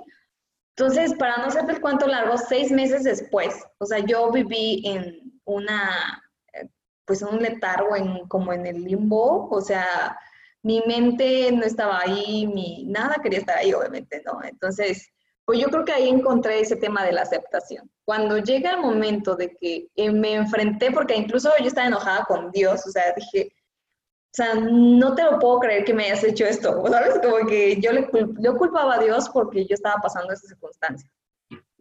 Y obviamente pues estaba muy, muy culpable de lo que estaba pasando, yo tenía muy, mucha conciencia, pues obviamente que yo no tenía nada que ver con eso, pero pues era mi mejor amiga, era este, la familia que me estaba acusando, eran muchas cosas, entonces como que tenía mucha, pues mucha, no sé, como mucho enojo, ¿no? Era, la palabra, enojo, estaba muy enojada, enojada, pero no era como, un enojo con, con, mi, con mamá o con la gente, sino un enojo con la vida, o sea, literal, porque ni con la gente decía, porque esta gente trataba incluso en mi inconsciencia de comprenderla por la pérdida de la niña y todo, ¿no? Entonces dije, está enojada con la vida. Entonces me desconecté, literal, y una amiga, me acuerdo mucho de ella, que se llama Karina, este, me llevó un libro que se llama El hombre en busca de sentido, de Víctor Frank. Y ese libro, eh, hace cuenta que estaba ahí conmigo, me fue a ver, yo estaba sentadita y, yo lo empecé a ojear y lo primero que decía, este, si esto está tan mal, ¿por qué no se suicida, no? Y me le quedé viendo y me dice, ay, perdón. Le digo, no, no pasa nada, ¿no? Pero esa, esa frase fue como que pues me, me cautivó y empecé a leerlo. Y ese libro como que empezó a despertar. Y luego una amiga, una interna de ahí, que se mi amiga, me, me prestó un libro que se llama Conversaciones con Dios 2. Y ese libro, hace cuenta que yo ya venía como que, ese libro como que empezó como a, a pasar algo dentro de mí, ¿no? Eh, esos seis meses mi mamá todos los días me iba a ver, este, mi hermana me iba a ver cada semana, tenía amigos que me iban a ver, mis socios me iban a ver, o sea, era como una circunstancia que, que a lo mejor aparentemente yo estaba ahí bien, pero no estaba bien, o sea, no existía yo en ese momento. Entonces, cuando yo llega a este libro de Conversiones con Dios 2, llega el momento donde yo eh, como confronté a Dios, o sea, le dije, ya, o sea, ¿qué quieres? O sea, literal yo estaba así, no te imaginas, pero imagínate, o sea, un cuarto, o sea, era un cuarto como, pues no sé ni cuánto es, o sea, no soy buena en eso, pero pues tres paredes, cuatro paredes, una reja, es como, eran como dos tipos de cuartitos con un baño y una reja. Y estaba sentada, obviamente no hay camas, no hay nada de eso. Yo estaba en una colchoneta, estaba acostada, bueno, sentada, acostada. Y, este, y ahí en ese libro, pues decía muchas cosas, ¿no? De Dios y de esto, del otro. Pero llegó como el momento donde ya, o sea, como que me cansé y yo, yo estaba, todo el libro estaba llorando. O sea, yo lloraba y lloraba y lloraba no podía contener la lágrima, pero yo creo que estaba bien porque ni siquiera había podido estar llorando tanto como en ese momento estaba llorando. Entonces, este, le dije, ya, Dios, o sea, ¿qué cosa quieres? o sea, literal, así le dije, pues, O sea, y le dije, ¿qué cosa quieres? ¿Que lo acepte? Lo acepto, ¿no? Y, y todo me causa como emoción, no sé, ¿no? Porque como que ese momento fue así como el, el despertar, ¿no? Que dije, ¿sabes qué? o sea, ya, si quieres que lo acepte, lo acepto. No, lo acepto, estoy aquí, estoy en la cárcel, no quiero estar. No siento que sea justo, pero lo voy a hacer. O sea, voy a aceptar todo lo que me digas, pero ayúdame. O sea, lo que le dije fue como mi oración, ¿no? Adiós. Y, y al otro día, eh, yo estaba esperando una, este, ¿cómo se dice? Una respuesta a un amparo que los benditos abogados me decían que el amparo llegaba en un día y no llegaba, ¿no? Entonces al otro día llegó el amparo, pero desde que yo vi a mi novia en ese momento y a, mis a, mi, hermana, desde que yo vi en ese momento dije, o sea, es, es negativo, ¿no? Entonces ya me dijeron, no, pues te negaban el amparo. Y en ese momento le dije a Dios, te dije que iba a aceptar todo. O sea, te dije que iba a aceptar todo y lo acepto. ¿no? Pero hace cuenta que en ese momento eh, fue como que realmente reaccioné o regresé y dije, ¿sabes qué? Ya, o sea, ya estuvo. O sea, mi carácter como otra vez nació y surgió y dije, ya estuvo. O sea, yo he estado como que ahí en la lela y dejando que la vida pase y yo, ¿qué? O sea, dije, no. Entonces llegó el abogado, lo enfrenté le dije, ¿qué onda? me dijiste que seis meses, me dijiste que no sé qué, ¿qué onda? ¿No? No, que no sé qué, no, ni madres le dije, no hiciste nada. Mi mamá estaba enojada, estaba sufriendo y estaba como, no, espérate, espérate, porque ya le pagamos, ¿no? Y le una cantidad de dinero al bendito abogado y pues resulta que exactamente no hizo nada, pues, ¿no? Y este, y le dije, no me importa, mamá, ¿no? O sea, estoy despedido. Y me dijo, ¿y qué vamos a hacer? ¿No? Así como que le digo, mira, eh, dos abogados antes habían ido, porque me los habían mandado unos amigos, y le dije, márcale a este y márcale a este. El que primero que te conteste, ese va a ser, y que venga. O sea, como que empecé a tomar realmente las cartas en el asunto, ¿no? Del asunto que yo estaba viviendo. No mi mamá, no nadie, sino yo. Y fue el primer abogado que le contestó, que se llama Iván. Y le dije, ¿sabes qué, Iván? Te voy a decir algo. No tengo dinero, pero quiero que me saques. Cuando me saques, te pago. No sé. ¿Aceptas? va, dice, ¿no? Pues bueno, solamente te va a pedir para eso, para eso, pero ya cuando, me, ya cuando te saquen, este, me pagas. Ah, sale pues. Y empezó, y realmente eh, resulta ser que en agosto del 2014, realmente fue cuando inició mi caso. Me dice, ¿sabes qué? Te voy a decir la neta. Me dice, cuando yo agarré tu caso, es como si estuviéramos iniciando. O sea, es como si esos seis meses que pasaron no estuviste aquí. Así. Entonces, como que, va. Pero como yo tenía ese momento de, te voy a aceptar todo, pero sabes como, ok, está bien, no pasa nada. Entonces ya no sufría, ¿sabes? Como cuando ya, yo creo que ahí encontré la aceptación y ese concepto. Entonces cuando llegó el momento de aceptar todo lo que tenía que aceptar, lo aceptaba con tranquilidad. Ok, dije, te va a pedir paciencia, te va a pedir eso, está bien, le dijo, no pasa nada. Solamente pues hacer las cosas bien, ¿no? O sea, quiero que vengas a verme, ta, ta, ta. O sea, como aquella limonada con garrota dice mi mamá, porque estaba y le estaba mandando, ¿no? Pero, o sea, como que me dio mucha fortaleza el, el regresar otra vez como esa conversación con Dios que tenía antes. Y la aceptación, ¿no? Entonces llegó un momento donde ya entra esa parte de la visualización, porque empecé a leer, no, empecé como que a ojear y, empecé a leer dos libros, o sea, al menos mínimo cuatro a seis libros, ¿no? O sea, le, le, le, el 6 de noviembre del 2014 empezó el tema de gratitud, o sea, ahí igual ese valor, ¿no? Muy importante de que me costó mucho trabajo. Mi mamá ya le pedía cosas y me, me llevó una libretita, agradecer, dije, bueno, no me voy a dormir hasta que agradezca. Una de la mañana y sabía la hora porque mi mamá me había dado un reloj. Entonces, eh, y dije, no voy a dormir. O sea, y, pero, y te, así yo estaba como que peleándome con la idea, ¿no? Pero dije, no, no agradecer.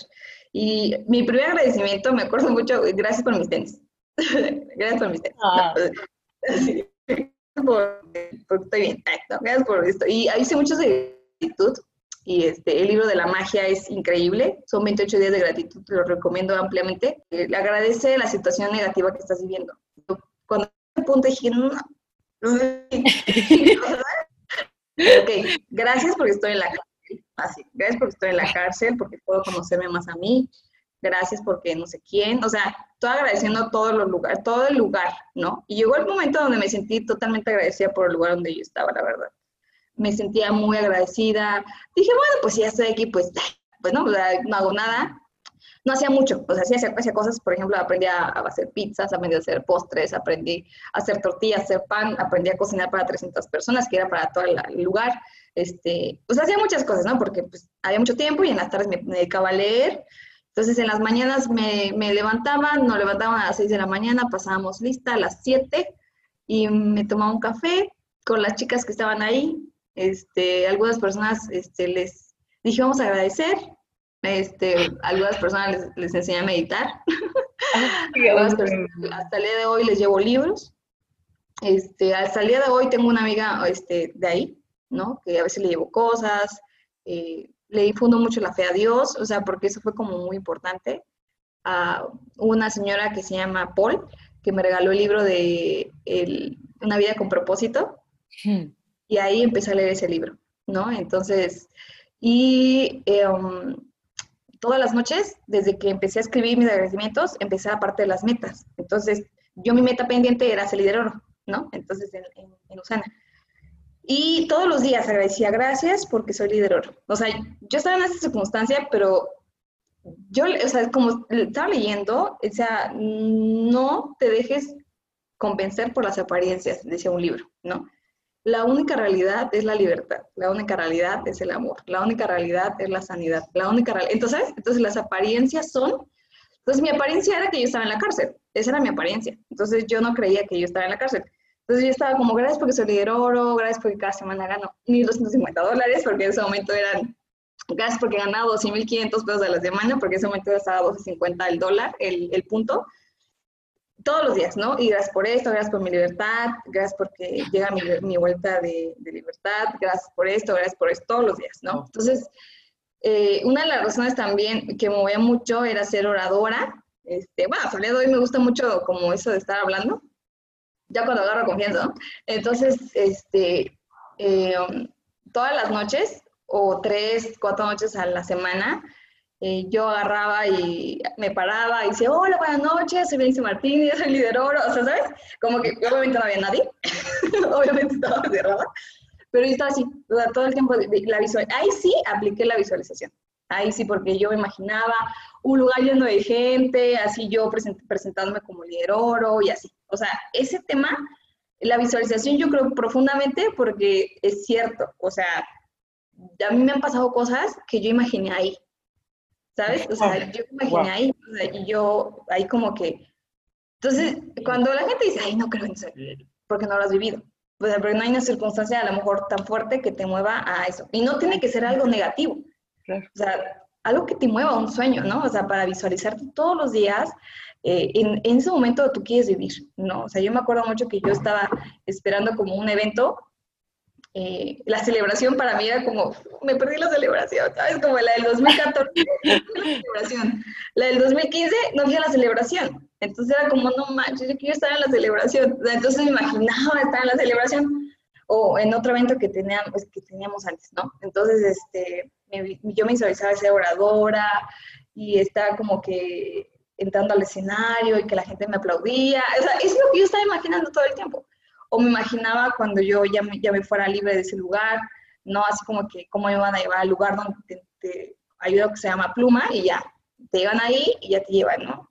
Y entonces me imaginaba como, yo me, me sabía el camino, ¿no? De, de, ese lugar al centro de Oaxaca, porque estamos a, a, 40 minutos de ahí, este, me imaginaba la carretera, cómo iba a ver los árboles, o sea, todo el tiempo estaba viendo eso, ¿no? Entonces, este, yo leí un libro que me encanta que se llama El Poder, que si siempre cuando tú estás cerca de algo que tú quieres es porque ya estás en la sintonía, o sea, ya estás a punto de. Entonces, yo hubo un tiempo en donde yo vivía en la enfermería por un tema ahí como de agresividad hacia mi persona. Entonces, yo vivía ahí al lado de donde se expedían las, este, las vueltas de libertad. Entonces dije, yo ya estoy cerca. Todo el tiempo que yo veía que alguien se veía, alguien que se, que se iba, dije, ya estoy cerca, o sea, yo ya soy libre, o sea, ya, ya, o sea, ya estaba como que, ya, o sea, ya mañana, pues, todos los días yo me iba, pues, ¿no? hasta que llegó el día. Entonces, eh, yo el 15 de mayo del 2015, yo obtuve mi libertad, ¿no? o sea, llegó mi vuelta a libertad, así, tal cual como lo imaginé, la misma, la misma este, celadora que, que me llevó al lugar de la pluma es la que yo me imaginaba, o sea, una güera alta que era mal, malmodienta, así, enojona, dije, no, tú vas a llevar libre. Entonces, porque luego era medio rara, ¿no? Entonces, esa misma mujer me llevó a la pluma, me dijo, ya, ya, y yo, ya, ¿verdad? Y yo, así, como, no podía creerlo. Entonces, pues ya, salí libre y, y ahí encontré muchos valores. Encontré el valor de la gratitud, el aceptar las cosas como son, el aceptar te da poder. ¿no? La aceptación te da poder eh, de la circunstancia, porque cuando no aceptas la circunstancia, pues se apodera de ti, ¿no? Entonces, yo siento que ese es como, la, ahí encontré también ese tema de la visualización, como concentrarte eh, y decir, o sea, qué cosa, crearte una imagen mental de lo que quieres que pase. Es cierto, y no es que, o sea, no es que solamente tengas que estar aquí, no, sino yo estaba agradeciendo, estaba leyendo, ¿sabes? Estaba como escribiendo mis metas, estaba como que, ¿qué es lo que quiero? Hay un libro que se llama La Ley el dinero y la ley de atracción, una cosa así, que lo que menos habla es de dinero, que es de Esther y Jerry Hicks. Y en ese libro dice, cada vez que pase algo negativo eh, o te sientas mal o te enojada, siempre pregúntate, ¿qué quieres? Así. O sea, entonces cada vez que yo, había momentos, obviamente, en donde me desesperaba, porque nomás no veía que caminar el asunto. Y yo decía, a ver, ¿qué quieres? ¿No? ¿Qué quieres? Y era como, bueno, quiero ser libre, quiero ser líder oro, este, quiero esto, quiero aquello, chalá, o sea, estaba así. Entonces, cada vez que yo me, me llevaba momentos donde me desesperaba, porque no todo era miel sobre obviamente, pues era como, ¿qué quieres, veré? Era como eso. Entonces quiero esto, quiero, me recordaba, ¿no? Porque dice que ese libro dice, en el momento justa, justo donde estás mal, donde estás eh, triste, donde estás enojado, donde está pasando algo negativo, en ese momento sabes justamente qué es lo que no quieres. Entonces sí te tienes, te puedes reafirmar que sí es lo que, qué es lo que sí quieres. Digo, esto es lo que no quiero y qué quiero. ¿Qué quiero? Y quiero esto y quiero aquello. Tengo una meta pendiente de ahí incluso, que pues por circunstancias se me, pues, se me olvidó, ¿no? Entonces, ahorita estoy en eso, en, en cómo cumplir otra meta, Y eh, ahorita que estoy haciendo, lo mismo. Como que trato de, ahorita sí estoy creándome una imagen mental de lo que quiero que pase en unos, en unos meses y, este, y agradeciendo, ¿no? Agradeciendo, eh, comprometiéndome con la meta y visualizando, ¿no? O sea, yo no sé exactamente cómo van a pasar las cosas, porque esto se lo dejo a Dios.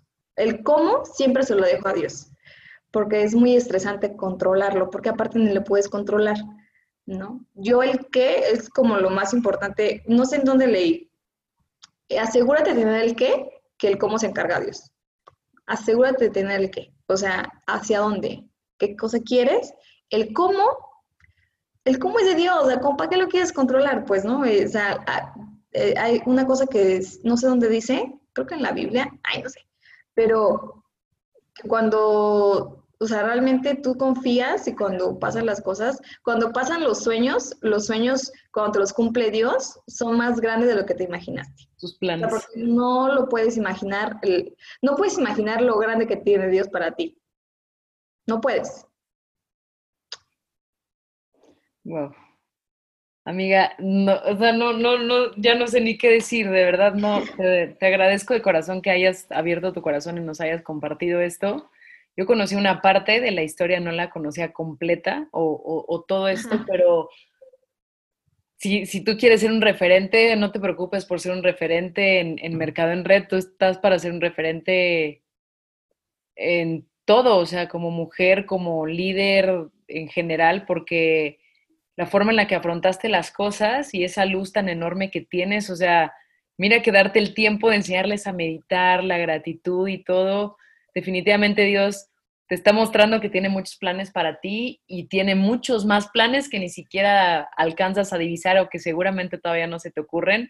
Y yo no sé qué opines, Marianne, ni, ni, ni nada. Este, yo en este aspecto lo único que te puedo decir es que obviamente vas a lograr todo eso que, que deseas y más allá y mucho más grande de lo que pensaste, porque además te lo mereces, tienes un corazón extraordinario. O sea, de verdad, me dejaste, o sea, no, no, no tengo, no tengo más que seguir callada y escuchar lo que tienes que decir porque eres una maestra. Ay, muchas gracias, amiga. ¿Cómo crees? De verdad, no, de verdad, de verdad. Mariana, no sé si tú tengas algo que decir. Estás helada también de ese rato. Este, pues, eh, es que yo no, yo no sabía ni siquiera toda esta parte de la historia, entonces por eso me quedé así como de, oh, ok. Y em, pues wow. Yo creo que, por ejemplo, yo trato de ponerme en tus zapatos y sí admiro que hayas tomado esa, esa ruta, porque creo que yo sí me hubiera hundido en los primeros días. O sea, sí está muy cañón. Y de hecho, está padrísimo porque me voy a comprar ese libro. ¿Dices que se llama Conversaciones con Dios? Sí. Quería preguntarte, ¿cuánto tiempo estuviste ahí? Un año, cuatro meses. Qué impresionante. La verdad estoy sorprendida. Sí, cuando empezaste a hablar de todo eso fue como, ah, caray, ah, caray, ¿cómo? A ver, ¿cómo? Mis audífonos. Pero me parece admirable que hayas salido y, y que aparte hayas salido con ganas de, o sea, me refiero salido emocionalmente, con ganas de, continuar y de mejorar. Porque también, digo, obviamente yo no, no sé cómo sea en la realidad, pero veo películas de historias verdaderas que pues no sé hasta qué punto lo muestran como lo real, de muchas personas que salen y salen obviamente pues muy golpeadas, ¿no? Sobre todo cuando no tienen nada que ver, o sea, cuando son inocentes salen muy golpeadas por, por eso mismo de que se, se robó, se les robó tiempo y y la sociedad les puso la espalda y demás y salen salen inclusive peor de cómo entraron. Y me parece padrísimo que, que, tú hayas salido completamente al revés, con positivismo y con ganas de, como, como estabas diciendo, ser un referente de, de, de, de dónde vienes, ser un referente de la gente a la que lideras y, y ser un referente como, como ser humano me parece, me parece genial, la verdad.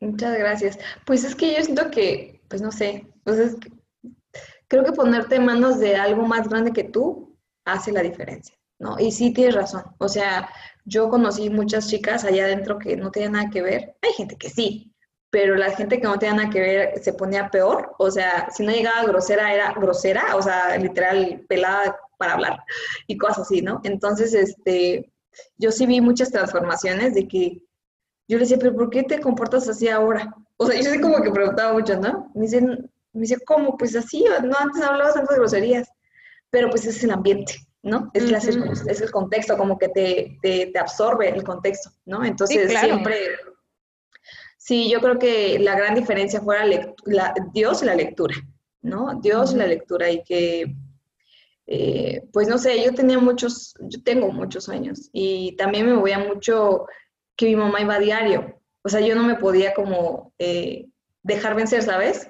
Como diciendo, no, puedo, o sea... Sí, tenías un soporte emocional.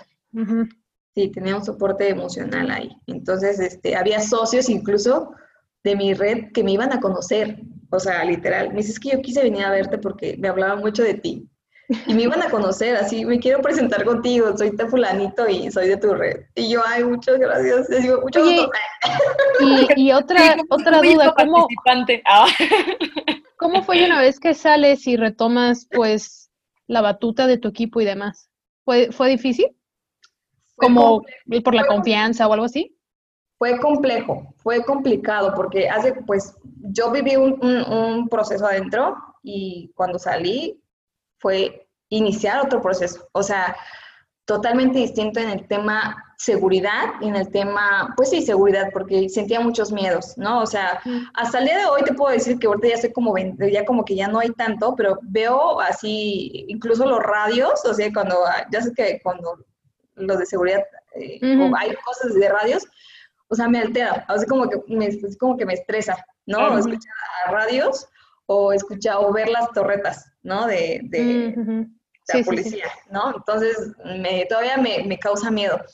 Pero antes era como peor, ¿no? Y al, inicio, cuando empecé otra vez a darle al negocio, es como, me da cosa, me da miedo, me da pena de decir, este estuvo en la cárcel y qué me viene a decir a mí, ¿no? Así como que me, me daba miedo que la gente hubiera, eh, o sabía, que la verdad es que la cabeza te hace historias que que a veces no son ciertas, pero fue otro proceso. O sea, y tomar el liderazgo del equipo no fue tan complejo, la verdad, gracias a Dios por el tema de, de que los líderes no dejaban de hablar de mí. O sea, no era como que Bere se desapareció y se murió, güey. No, sino uh, seguían hablando de mí. ¿Me explicó? O sea, entonces cuando llegué era como, ¿y es Bere? Yo, ¿no? Entonces, este, sí, sí soy Bere. Nada más ahí fue como, o sea, se hicieron unas historias urbanas bien bonitas de que cuidado con Bere porque te va a regañar, ¿eh? No, no le digas eso porque te va a regañar. No, es como que... No, y me dice, oye, Bere, así como se, se, acercaban conmigo y... Oye, Bere, voy a decir algo, pero no te enojes yo. Ya me dijo que me dijeras eso. Dice, porque les vendí una idea a Rodri, Gil, Gil y muchos más. Les vendí una idea que yo era una obra, pues, ¿no? Y mucho tiempo fue una obra con ellos, pero pues no era, no era para tanto. Pero entonces sí, fue como llegar y mucha gente ya, ay, espere, ¿no? Sí, sí, soy yo. Entonces como que empecé como a, a, servir al equipo, ¿no? A trabajar para el equipo, a, este, a ponerme a su disposición y a, a crecer, porque pues también era otra, fue otra historia ahí porque ya este, después de pasar todo el proceso, pues ya llegó, eh, ya llegó el punto donde, ¿se acuerdan del abogado? el abogado más otros gastos, pues este... ¿Se acuerdan del abogado? Se sumó una, una, una cantidad de deuda para mí grande, porque pues nunca había tenido una deuda. Entonces, de cero deudas a un millón, pues fue como que... Claro ¿no? Entonces fue como que, a ver, Bere, te pones a trabajar, o sea, yo no era opción de que te pones a lamentarte o a ver eh, a qué hora eh, sanas ese tu, tu, miedo que traes o te pones a trabajar. Pues me pongo a trabajar porque yo hice un compromiso. Entonces sí me gusta mucho cumplir mis compromisos. Entonces cuando yo hice el compromiso, dije, les voy a pagar y les voy a pagar. Entonces hablé con la gente, me han puedo pagar hasta el chas chas, pero aguántame, esto, lo otro y me puse a trabajar. Entonces, yo en ese momento mi negocio estaba generando 25 mil pesos mensuales. Mira. Entonces, sí, en ese momento, porque trabajo mental está cañón. Entonces, mi gente, la gente empezó a crecer, gracias a Dios. Y pues no sé, o sea, gracias a la gente que estaba ahí. Y empecé a trabajar, pero mi ingreso en ese momento, 25 mil pesos mensuales, no era suficiente para pagar un millón de pesos. Entonces, este, o no, no, no, lo iba a pagar en, en, un año o dos años, pues, ¿no? Sino muchos. Entonces dije, me pongo a trabajar y ya los dos, en, yo salí el 15 de mayo del 2015, en julio, a finales de julio ya, era, ya ganaba 60 mil pesos mensuales, ¿no? Entonces, este, ya en septiembre, en el otro julio ya ganaba más, ¿no? Entonces, este, me puse a trabajar. No era como ahí, eh, cuenta que pasó una circunstancia muy como chistosa. No me di cuenta, pero me desconecté emocionalmente otra vez porque tenía que trabajar. Era como ya, trabajo, trabajo, trabajo, trabajo, trabajo, trabajo. Produce, paga, produce, paga. Ya me desconecté de muchas cosas que hace como un tiempo me empecé otra vez a conectar conmigo. O sea, fue como muy, muy raro, ¿no? Muy curioso el tema, pero como que tuve la necesidad de desconectarme emocionalmente para que no me afectara el miedo, no me afectara el qué dirán, no me afectara el, este, incluso que, la, que mi mamá estaba muy estresada por el tema de las deudas. Eh, entonces, era como, a ver, mamá, lo voy a pagar, ya te dije, lo voy a pagar, ¿le vas a apoyar sí o no? Y me voy, no, voy a la casa. Así le dije a mamá. Entonces me dice, ok. Me dice, no quiero, le dije, no quiero una palabra que se asemeje a deuda en esta casa si existe una palabra, me voy. Así le dije, ¿no? Entonces, porque no eran, o sea, para mí no me ayudaba esa. Entonces, eso, ¿no? Entonces era como, me desconecto de eso, me desconecto de todo, puedo trabajar, ¿verdad? Entonces, puedo trabajar, entonces lo pagué en, me da un millón más tus gastos personales y más todo lo que tengas que meter al negocio, inversión, todo, pues me, me, creo que me, me llevé dos años y medio, casi tres años pagar todo. ¿no? Entonces, este, ¿qué estamos en 2016, 2017, 2018? Estamos en el 2020.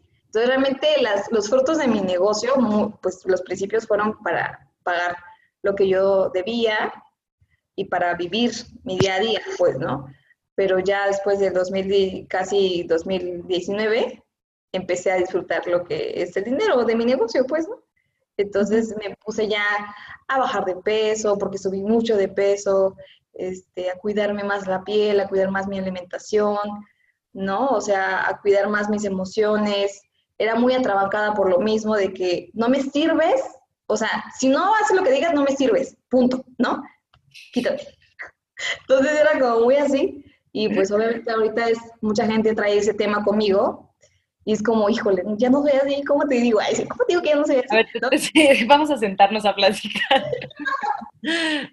Entonces es como, hace como, ¿qué será? Hace como un año, un año y medio, no, un año, hace como un año empecé a recuperar mi esencia, así como, me gusta mucho divertirme, me gusta mucho, este, me gusta mucho reírme, soy muy espontánea, me gusta mucho verme muchas cosas, ¿no? Pero antes no me lo permitía, ¿no? Era como muy, muy dura conmigo. Entonces ahorita, pues, ya estoy como en otra sintonía. Yo creo porque, por eso me ves tan diferente, porque ahorita ya estoy como más yo, estoy como más yo, más, no sé, como más inocente. Siempre he sido muy inocente, como muy confiada con la gente y antes no era tan así. Entonces, este, ahorita ya me volví otra vez como a ser así, como soñadora, inocente, que le gusta reírse. Antes como que me decías un meme, como ¿por qué estás haciendo eso? Así como que... ¿Perdón? y por dentro... literal. Y ahorita pues ya como ya, es como ya estoy súper relajada y pues ya soy, pues soy otra, la verdad. Pues ahorita ya, sí, claro que cambiado muchas cosas. Y por eso digo que pues, ya soy muy distinta hace tres meses hablaste del tema del, del, contexto, un, un, momento, ¿no? Cómo el contexto te, te, pues, te abraza, te lleva, te... Entonces, em, yo te quiero preguntar, amiguita, ¿cómo aconsejas que la gente, en, un, consejo sencillo, quizás igual es con un libro, eh, eh, no sé, ¿no? ¿Cómo, ¿Cómo podemos empezar a cambiar nuestros contextos en general? en el ámbito emocional, espiritual, o sea, eh, ¿cómo, podemos ir vaciando ese, líquido a veces espeso, negro que tenemos de las relaciones, de la mentalidad? ¿Con qué tipo de cosas tú recomiendas? Que tú ya viviste, ya nos platicaste un poquito la gratitud y todo esto, pero pero ¿cómo recomiendas que la gente podamos cambiar nuestro contexto o crecer nuestro contexto? Crecer, bueno, siento eh, que la primer, como la base es lo más importante y tienes que tener algún conocimiento o alguna relación con algo más grande que tú, ¿no? O sea, repito, yo le llamo Dios. O sea, mucha gente pues tiene sus conceptos y está perfecto. Es lo que tú creas, pero que tú te sientas, creo que parte de que mucha gente tengamos cierto punto de aislamiento con la gente o, o que la gente, o que sea un poco agresiva o que sea un poco así, es porque no se siente segura. Entonces creo que la parte de eh, la espiritualidad te da seguridad que estás bien, o sea, que tu mundo está bien, que todo está bien, o sea, no tienes por qué estar como a la defensiva, ni tienes por qué ser, ni estar como depre, ni por nada, simplemente estás bien, ¿sabes? Entonces, en primera parte, yo siento que es eso, es como tu relación personal, como tú lo concibas, con, con un poder superior, ¿no? Con, con algo superior a ti, que tú te sientas cuidado. Hay una frase de Curso de Milagros que dice, si tú supieras quién camina a tu lado, nunca tendrías miedo. Y es cierto, ¿no? Si supiéramos quién está a nuestro lado todo el tiempo, con, nosotros y nosotros, pues no caminaríamos nunca con temor ni, ni nada, ¿no? Y no tendríamos que hacer esos cambios tan radicales en nuestra personalidad, ¿no? La otra, sí es muy importante las personas con las cuales te juntas. Sí es muy importante. Hay personas que a lo mejor se suman, sumaron a tu vida en un punto, pero ya dejaron de serlo. Y por hacer eh, como el miedo de cambiar, el miedo eh, de, de, como, yo la personalidad que yo manejo, que yo he tenido, es como una personalidad muy, este, como muy ballena, ¿no? No sé cómo la conoces tú, como ballena, como azul. Como que me da miedo los cambios. Me da miedo los cambios. En esto, por, ejemplo, hace no sé cuánto tiempo, eh, yo venía trabajando con una organización, dejé esa organización y ahora trabajo por mi cuenta y me costó mucho trabajo, mucho porque dije, no manches, todo lo que me enseñaron, todo lo que aprendí, pero tuve que desprenderme en el sentido de que estoy totalmente agradecida, pero ya no me siento cómoda, ¿no? Entonces, como que hay cambios que tienes que hacer aunque no te sientas cómoda, pero algo dentro de ti te dice, o sea, ya no, ajá, exactamente. Entonces, como que las tienes que juntarte con personas que a lo mejor no son igual a ti, porque creo que no tienes que ser igual, sino hay como que compartir ciertos este, objetivos, ¿no? Eh, yo ahorita, por ejemplo, busco mucho que la gente sea muy relax, ¿no? O sea, como que no de holgana, así como que floja o holgazana, ¿no? Sino relax en el sentido de que la vida fluye, pues, ¿no? O sea, fluye, ver. Entonces, me, me, ahorita me estoy este, intentando como pues influenciarme a esas personas como muy relax, que confíen en Dios, que tengan fe, que tengan este, objetivos similares en el sentido de crecimiento, ¿no? O sea, no de que tengan hacer exactamente lo mismo que yo, sino crecimiento. Y creo que es, o sea, yo creo que son esas dos cosas, ¿no? Y atreverte a hacer cambios. O sea, hay veces que incluso por ser tu familia, no quieres hacer los cambios, ¿no? Tú dices, no, ¿cómo crees? No, es mi familia. Eh, pero dices, tienes que hacerlo, tienes que hacerlo y hay algo dentro de ti que te dice salta, salta, salta y dices, no, no, no, entonces ya, salta. Cuando saltas, sabes que pues es un charquito, pues, ¿no? Cuando te vas del otro lado dices, ah, pues no tan difícil, ¿no?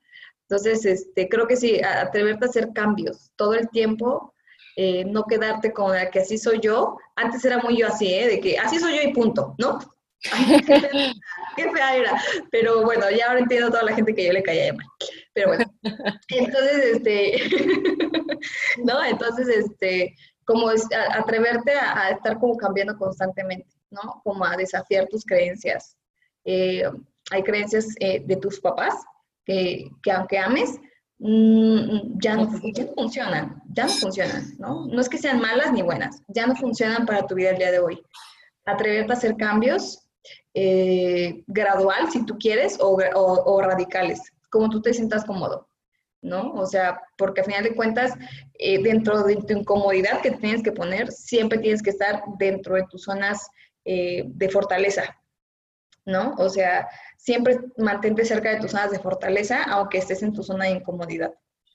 ¿no? Yo creo que es eso algo muy importante. tener eh, relaciones de, de valor en ese sentido, ¿no? O sea, por ejemplo, a mí me ayudó mucho, a mi novio me ha ayudado muchísimo, muchísimo, porque es muy relax, es como, eh, pues divertido, no se toma las cosas tan en serio, así como tan, como, así como, como yo. Entonces, como que me, ayuda mucho en ese sentido. Y mis amigos igual, es como, a ver, ¿no? Entonces, como ese tema, yo, yo siento que es como primero tener tu relación sólida con Dios, tener una base donde caminar firme, y de ahí las demás relaciones. Y tu relación personal, o sea, contigo, ¿no? O sea, yo hablo mucho de amor propio porque es lo que a mí me ha sacado adelante.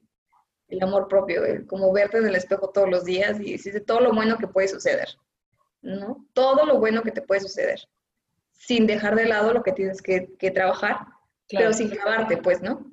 Sin tomarte tan en serio las cosas de que, ay, ver, eres muy enojona. Pues sí, pues, pero me voy a relajar poco a poco, ¿no? O sea, paso a paso, como paso a paso.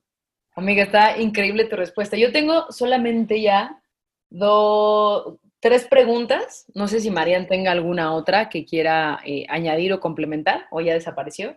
Ahorita que mencionabas, por ejemplo, eh, en el tema del, del, contexto, en el tema de, por ejemplo, cuando hablaste de la deuda, cuando hablaste hace rato del, del, el, ingreso que te pusiste en mente los 25 mil pesos cuando empezó toda tu historia de me encantaría ganar 25 mil pesos y cómo tu negocio empezó a justo generar eso cuando saliste.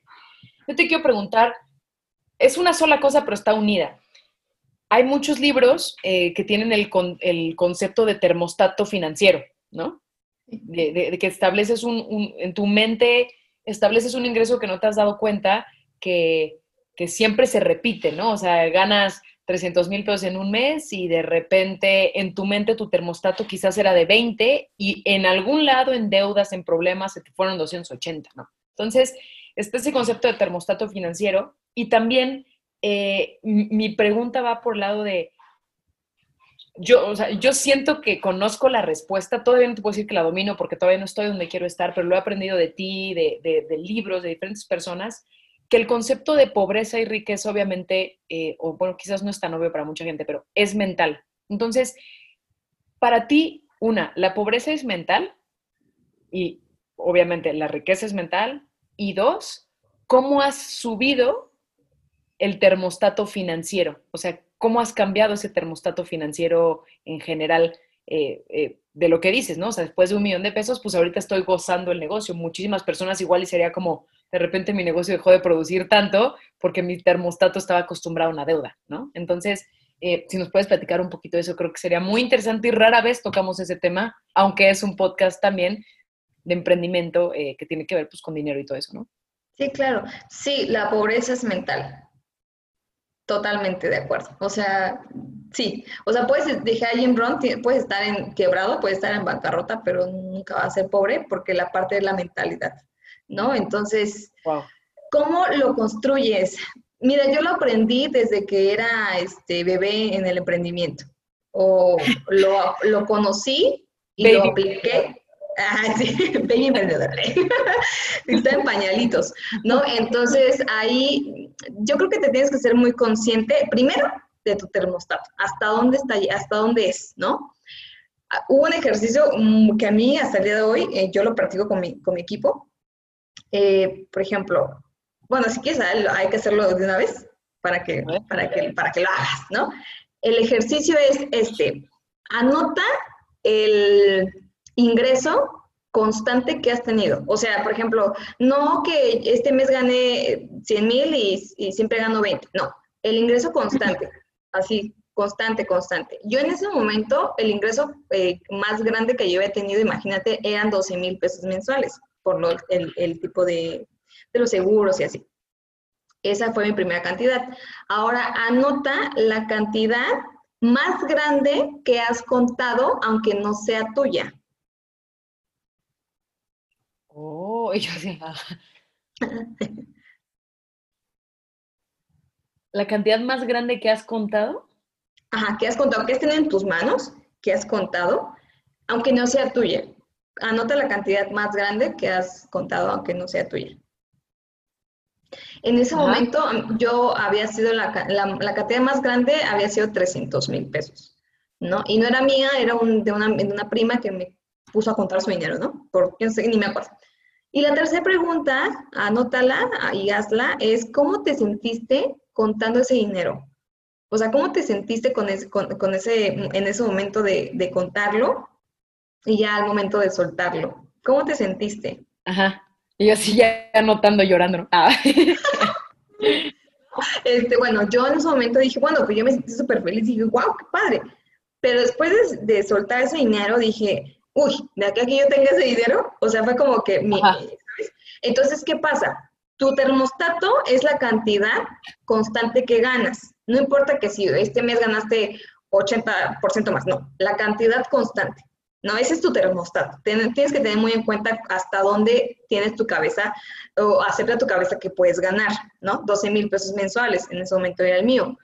La cantidad más grande era 300 mil, pero lo importante es la, la, forma en cómo te sentiste, porque la forma en cómo te sentiste es tu relación con el dinero, ¿no? Wow. Entonces, la relación con el dinero en ese momento era como, ah, qué padre, pero yo para que lo tengas como que muy complicado, ¿no? O sea, para mí no era como viable que yo tuviera ese dinero. Me explico, es tu relación con, con el dinero. Entonces, eh, tenemos que mejorar la relación con el dinero, porque tenemos que, esa lo aprendí mucho del señor Eduardo, nuestra relación con el dinero es esa parte de, más el, el, dinero es de la energía que tú pones para producirlo, entonces tienes que respetarla, porque es tu energía, o sea, el dinero es tu energía, no es como que es algo malo o no es como eh, un papel, es, el dinero es tu energía, representada en un billete o en una moneda porque la, lo representas así, porque trabajaste, te enfocaste, eh, te desvelaste, tú sabes qué es lo que haces para obtener ese dinero. Entonces, es tu energía, tienes que respetarla. Yo creo que cuando, cuando respetamos el dinero, en ese sentido de que es mi energía, ya empiezas a, a tener otro, otro, otro concepto del dinero. Porque obviamente hay, eh, yo te sugiero, bueno, creo que ya lo has leído, el libro de Los secretos de la mente millonaria, y ahí fíjate que yo descubrí algo muy chistoso, ¿no? Porque ni siquiera me acordaba hasta el momento que lo leí, en donde decía, ¿cuál, acuérdate cuál es como una las este, emociones o qué es lo que sentiste en el tema del dinero? No me acuerdo muy bien la pregunta, pero hace cuenta que me acordé que cuando tenía yo como de 8 a 10 años, estaba, estaba chiquita, estábamos cenando, comiendo con, así en familia, y a mi papá, no sé por qué se le ocurrió preguntarnos, ¿no? Eh, el contexto era, mi tía, mi tía A era la que tenía muchas cosas, ¿no? O sea, la casa, el, el de todo, y la tía B era la que apenas se podía vivir, ¿no? Entonces, cuando me, nos pregunta mi papá, ay, mi papá, dice, oye, si nosotros nos separamos, ¿con quién se irían? ¿Con tía A o tía B? No sé por qué pregunto. Y yo le dije, pues con tía A, ¿no? O sea, así. Y me dice, ay, qué interesada eres, ¿no? O sea, entonces, en ese momento, para mí era que tú querer estar mejor o tener dinero, tener lo que tenía tía A, era estar mal porque estaba interesada. Entonces, wow. yo hasta ese momento que yo leí ese libro, ni siquiera sabía qué onda con ese recuerdo, pero sí tenía muy en cuenta que a mí me daba mucho, mucha pena, vergüenza aceptar que quería dinero. O sea, me daba pena, me daba pena, es como que, porque si no va a decir la gente que soy interesada. Eh, para mí, el desear dinero era malo, ¿no? Entonces dije, pero no es malo. O sea, entonces empecé a curar o a sanar ese tipo de conceptos ajá, que tenía yo con el dinero. Entonces yo creo que sí tiene, tenemos que leer esa parte para poder eh, sanar como las circunstancias que tenemos con el dinero. Eh, a lo mejor en tu casa es un tema del dinero, no sé, ¿no? Entonces tienes que tú saber tu historia oh. personal y ese libro nos puede ayudar bastante. A tener consciente cuál es mi, cuál es mi termostato, ¿no? Y hasta dónde lo quiero subir. Yo en ese momento, imagínate, quería ganar 12 mil pesos a la semana, que era ser líder oro, ¿no? Uh -huh. Y yo, mi mente, yo solamente podía ganar 12 mil pesos mensuales. ¿A qué hora iba yo a ganar 12 mil semanales? Entonces, ¿cuál era, el, ¿cuál era lo que yo hice? En ese momento, eh, compré billetes de juguete, Recuerda que la mente no es como, no distingue entre lo real y lo no real. Entonces, creo que por eso tenemos que cuidar mucho nuestro, nuestro, nuestro lenguaje mental. Entonces, compré billetes y todas las noches contaba 12 mil pesos, ¿no? y lo repartía. Bueno, esos 6 mil pesos, 1.200 son para, en ese momento ya diezmaba, mi diezmo, eh, me pagaba a mí, le daba dinero a mi mamá, ¿sabes? Con mi billete de juguete, obviamente, pero mi mente no sabía que era juguete. Obviamente al principio sí, ¿no? De, ay, ya, qué chévere, ¿no? Es como que... Dame reales, ¿por qué me estás dando dinero de Monopoly? sí, porque la mente te va a atacar, es que, tú loca, esa cosa que, ¿no? Pero pues seguirle, o sea, seguirle el juego, seguir tu juego, pues, ¿no? Porque es un juego mental. Entonces es como, bueno, estaba contando yo todas las noches 12 mil pesos, ya me gastaba este dinero para acá, ya me gastaba este dinero para allá, ya lo ponía aquí, ya ahorraba. Entonces esto, eso empezó, me empezó a ayudar bastante, ¿no? El, que yo repartía el dinero, el dinero que no existía, pero era dinero, ¿no? Entonces, este, eso aparte, y también algo muy importante es eh, visitar lugares bonitos, porque a veces cuando estamos comenzando necesitamos como reforzamientos como visuales o presenciales, no sé. Entonces, eh, no sé, vete a tiendas muy padres, por ejemplo, vete a cafés o a restaurantes muy padres. Yo me iba a tomar un café de repente. Aquí hay un lugar que se llama Casa de Oaxaca eh, o Pitiona. Son, son como los restaurantes mayas, ¿no? Más de aquí de Oaxaca, de comida gourmet y no sé qué. Entonces, yo antes obviamente no me alcanzaba para ir a comer allá. Entonces, es como me tomaba un cafecito, ¿no? Y me sentía incómoda, bueno, no sabes cómo, pero eh, algo que aprendí es como, te tienes que sentir cómoda en esos lugares, tanto como si fueras al Oxxo. O sea, en el Oxxo claro, no es como que ya está para ti. Va a tocar, o sea, Oxxo vas, entras y haces tu relajo, ¿no? Y entras, paga, lo que sea.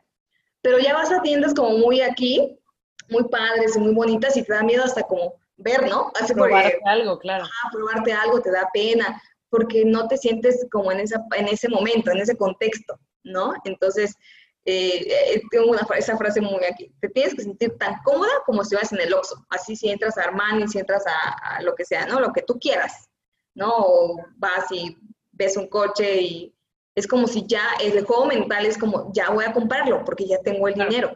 ¿Me explico? Entonces, como ir rodeándote de esas cosas para que empieces a ampliar tu contexto, ¿no? Y este, y también obviamente platicar con personas que ya lo ganen, ¿no? Este, cómo se sienten, eh, no sé, verlos. Yo, yo soy muy visual, me gusta mucho observar, yo soy mucho de observar a las personas. No digo nada, parece que no hago nada, pero estoy observando porque me gusta mucho eh, su forma de vestir, o este, su cabello, su piel. Digo, ay, qué padre, es como que no sé, como que se me antoja, como que yo siento que algo muy importante es que eh, hacer que se nos antojen las cosas, ¿no? Decía este Steve Jobs que la gente no sabe lo que quiere hasta que se lo muestras. Entonces, tienes que ir a mostrarte cosas, ¿no?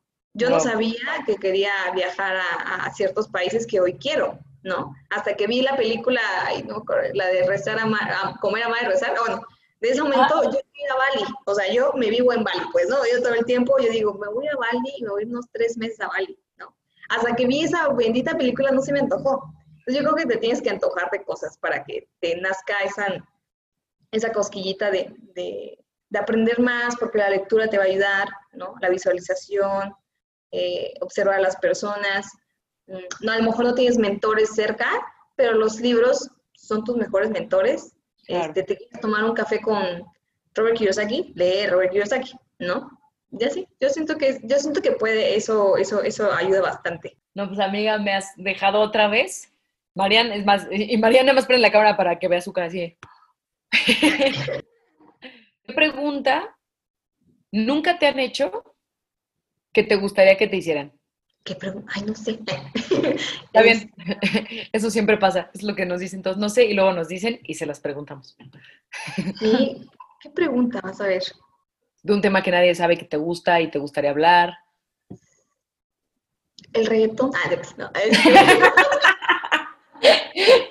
no. ¿Qué opinas del eh, a ver, eh, ¿Qué opinas del video antes? No. Este, pues, fíjate que, a ver, lo, algo que a mí me gusta hablar, y bueno, casi no hablo, es, este, bueno, sí hablo, pero casi no hablo al 100%, es el tema de Dios. Ajá, entonces a lo mejor la gente sí me ha preguntado, ¿no? ¿Y cómo manejas su espiritualidad? Pero no ya en términos como desde, desde cuándo conocí a Dios. Yo creo que nadie me ha preguntado eso. ¿Cuándo conociste a Dios? Desde muy niña, desde niña. Yo conocí a Dios desde niña. Mm, Desde que tenía... Mi mamá, es que mi mamá es un referente para mí, obviamente ya sabrá, ¿no?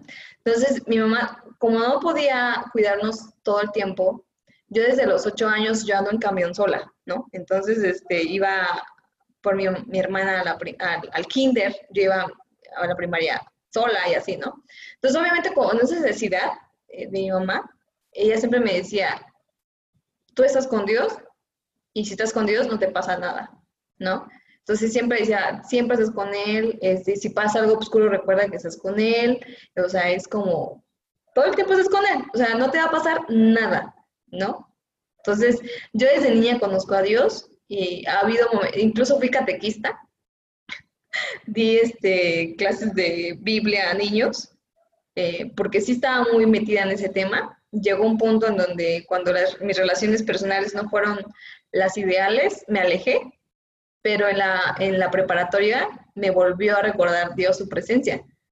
Eh, me acuerdo que yo estaba muy deprimida, o sea, literal, o sea, estaba, no, o sea, no, o sea, si tú ves una foto mía en ese momento, no, ni siquiera me reconoces, o sea, por la- el aspecto físico que tenía incluso. Entonces, este, iba caminando a la prepa, me bajé del camión, iba caminando a la prepa y este, ahí, ahí, hace cuenta que yo siempre estaba viendo para abajo, entonces este, me encontré un papel que decía, si tienes problemas, llámame. Un papel verde o fl- fluorescente. Lo agarré y atrás decía Jeremías 33.3. Y leí Jeremías 33.3 y decía, clama a mí y yo te responderé. Y te mostraré cosas ocultas y grandes que tú no conoces. Y desde ahí siempre se me ha mostrado esa, e- esa parte, ¿no? O sea, clama a mí y todo el tiempo es como esa relación con Dios y es, a partir de ahí es como otra vez le- mi decisión de irme a Oaxaca o, estar en Monterrey y le dije, ¿qué es lo que hago? O sea, dime qué es lo que hago. Y volteé y decía Oaxaca. Le dije, ok, Wow, entonces yo confío mucho, eh, confío mucho en esos, señales de Dios. Entonces, entonces regresé y igual me perdí otra vez la relación con Dios. Y este y regresó otra vez cuando estaba en, en- mi retiro. De mi retiro. Ujú, O sea, más fuerte después, ¿no? Entonces, pero siempre la presencia de Dios ha estado. Yo, yo siempre que conozco a alguien que tenga hijos, les digo, incúlcale que tiene a Dios. O sea, porque mucha gente está como que no, está muy chiquito y está bien que los cuiden. Pero al final de cuentas, la mayor protección que siempre tienen los niños son Dios, ¿no? O sea, o, o tú como persona, cuando sientes algo más grande que tú al lado tuyo, es, vas muy bien por la vida, ¿no? No te sientes tan inseguro. Mm. Aunque no tengas papás, mamá o mamá, o no tengas hermanos, no tengas nada en la vida, aparentemente tienes a Dios, ¿no? Entonces yo siento que esa parte es vital en nuestra vida. Y sí, siempre como que en algún momento mi papá me dijo, ¿qué te vas a hacer monja? Digo, no. Porque sí, no, te vas a ser monja, creo que me decía, no, le digo, no, no voy a ser monja, ¿no? Porque yo todos los domingos iba a la iglesia y así, ¿no? Entonces, Ajá. entonces, pero no, no, no, no, no, no sé como mucho de, ahorita no, no tengo ninguna religión, la verdad, no profeso ninguna religión, pero sí de repente voy a, a, las actuaciones cristianas y cosas así, pero no, no tengo ninguna religión en sí. Yo creo mucho en el amor de Dios y, y ya, y en la oración. Siempre hago oración por la gente. Es como algo que tengo. Mi mamá me enseñó. Así, en vez de, oye, los libros también. O sea, algo creo que sí, si alguien escucha esto, es que haga oración por la gente que está en la calle o que- con, la- con todas las personas que te encuentres en el camino, haz una oración porque encuentren un buen camino, para que sean prosperados, para que estén bien, para que encuentren a Dios, ¿no? Siempre, o sea, siempre cuando digo, bendícelo Dios, digo, no, pues sí lo bendices, ¿verdad? Así empecé con mi plática con Dios, no, mejor este, este, que te encuentre, ¿no? O sea, que, que, que vea que estás en su vida, ¿no? Porque cuando, creo que ese punto es como un punto de quiebre cuando encuentras realmente la relación con Dios, ya estás en otro camino, totalmente distinto. Y pues ya. Pues mira, ya la, la pregunta que faltaba que te hicieran, ya te la hicimos nosotras. Uh. y un solo libro, amiga, que venga a la mente ahorita, que nos quieras recomendar eh, en tema ¿Un de... libro? Ah, un solo libro, un libro que nos recomiendes. un título ahorita que venga a tu mente. El poder del pensamiento positivo es el libro. Estás leyendo. El poder del Sí. pensamiento positivo. ¿Sabes de qué El- autor es? Norman Vincent Peale. Ah, no, no, mira, ya. Ay, Sí. sí, sí, dice Nina, yo me sé todo. No, pero yo ah, en en esto se lee mucho, ¿ah, amiga. Sí, es, es que ese libro está... Es que hay muchos, obviamente, ¿no? Hay muchos autores. Claro, Hay muchos pero ahorita, autores. ahorita ese es el que... Sí, siento que es ese. O también, eh, eh, ay, no sé pronunciar su nombre, el de Poder de la Hora. Pues no sé, Marian, si quieres agregar algo, literalmente eh, son todas las preguntas que, que teníamos. Marian, ¿tú quieres decir algo más? Em, es que, es que ya, ya, ya lo dijera la parte de que me daba mucho gusto saber que salió revolucionada en el sentido positivo de esa experiencia que tuvo. Creo que eso es lo, eh, lo que a mí, digo, obviamente todo, pero eso fue, esa historia obviamente para mí fue la que más me impactó porque aparte ni siquiera sabía que, que eso había ocurrido. Y, y nuevamente, siempre me parece admirable las personas que tuvieron una situación que fue injusta y que salen en vez de tener como un odio a, al mundo o al destino o a Dios o salgan con ganas de mejorar y de ser un buen ejemplo para otras personas. Así es. Entonces, para mí eso fue lo más padre que me llevé de esta plática y agradezco mucho que nos hayas compartido esa experiencia también. Gracias, Andrea. Mariana. Muchísimas gracias. Pues amigos, esto, esto fue este, este gran episodio. Creo que es un episodio que está lleno de muchísimo amor, que está lleno de, muchísima sinceridad. Eh, ya saben, nuestras redes, estamos en iTunes, estamos en Spotify, estamos en Google Podcast, estamos en YouTube como Secret Sessions, el podcast, en Instagram también. Mi queridísima Bere, ¿cómo estás en redes sociales? ¿Estás en, en qué redes sociales estás y cómo es tu usuario para que te sigan? En Facebook, Berenice Martínez. En Instagram, como Bere Mazán. Sí, Bere Bere Mazán. Y, y ya. Ah, no, ya. no, esta no la voy a pasar. Pues muchísimas gracias, hermosa, de verdad, de corazón. Gracias por tu tiempo, por, por llenarnos de tanta sabiduría y tanta luz y tanto amor. Muchas, muchas, muchas gracias. Que Dios te bendiga. También a ti, María. No sé si quieras añadir algo tú, mi queridísima Bere, para despedir el episodio.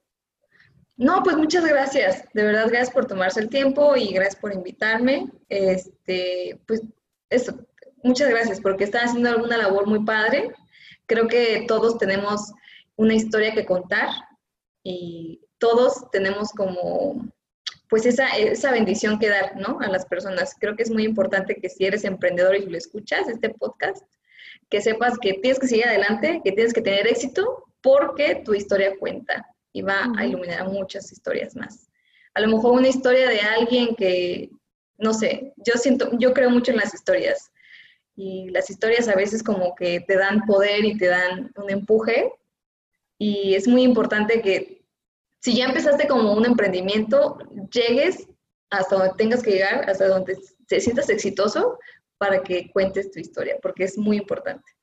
Me encantó eso que dijo ahorita.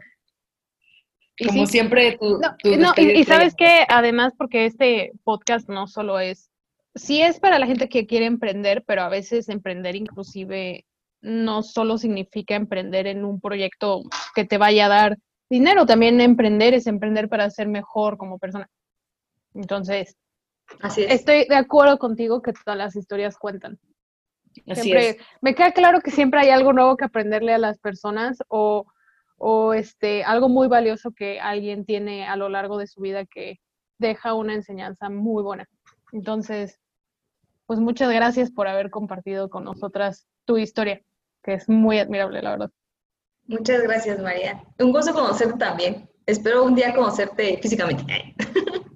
Un día, un, un día en que ya esta cosa se vaya y yo no tenga miedo de regresar al mundo. Las ¿En invito a Ya cuando... Uy. Ay, sí. Encantadas. Aparte yo amo Oaxaca.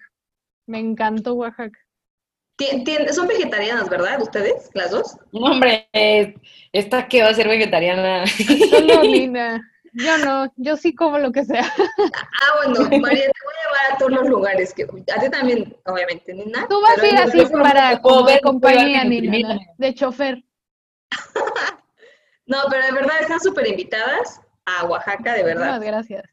Para que Yo sí vengan a comer. esa a tomar la palabra, amiga. Es de los lugares que más me ha gustado de México. Ay, sí. Vengan a Oaxaca. No, te, va- te- te vamos a tomar la palabra y tú también cuando quieras aquí tienes tu casa y también te vamos a consentir muchísimo. Cuando Sí, quieran, no. aquí está su casa, de verdad, ¿eh? Cualquier momento, obviamente cuando sa- ya se quite todo esto, vengan y, Ay, sí, por favor. Sí, No, nos, nos encantaría. Claro que sí, amiguita. Pues muchísimas gracias. Que Dios las bendiga. Les mando un beso. Mujeres poderosas que tengan bendecidísimo, bendecidísimo día. E igual a nuestros escuchas. Muchas gracias por escuchar. Ah, sí, cierto, se me había olvidado. Y también bendecidísimo día a ustedes. ah, sí, estamos grabando. eh. Sí, finalizando el Zoom como si fuera una charla aquí de, de, de- así un día nada más para platicar. Casual. Gracias por escucharnos y por favor, si te gusta este episodio y sientes que hay muchísimas personas que deban de escucharlo porque tiene mensajes valiosos, no solo para ti, sino para alguien más, compártelo y, y que sigan a Bere y que le escriban a Bere porque es una persona que tiene mucho para dar y su historia va a impactar a miles y miles de personas. Así que, pues, nos vemos en el siguiente episodio si Dios quiere y nos escuchamos en el siguiente epi- episodio y chao, chao. Bye. Bye.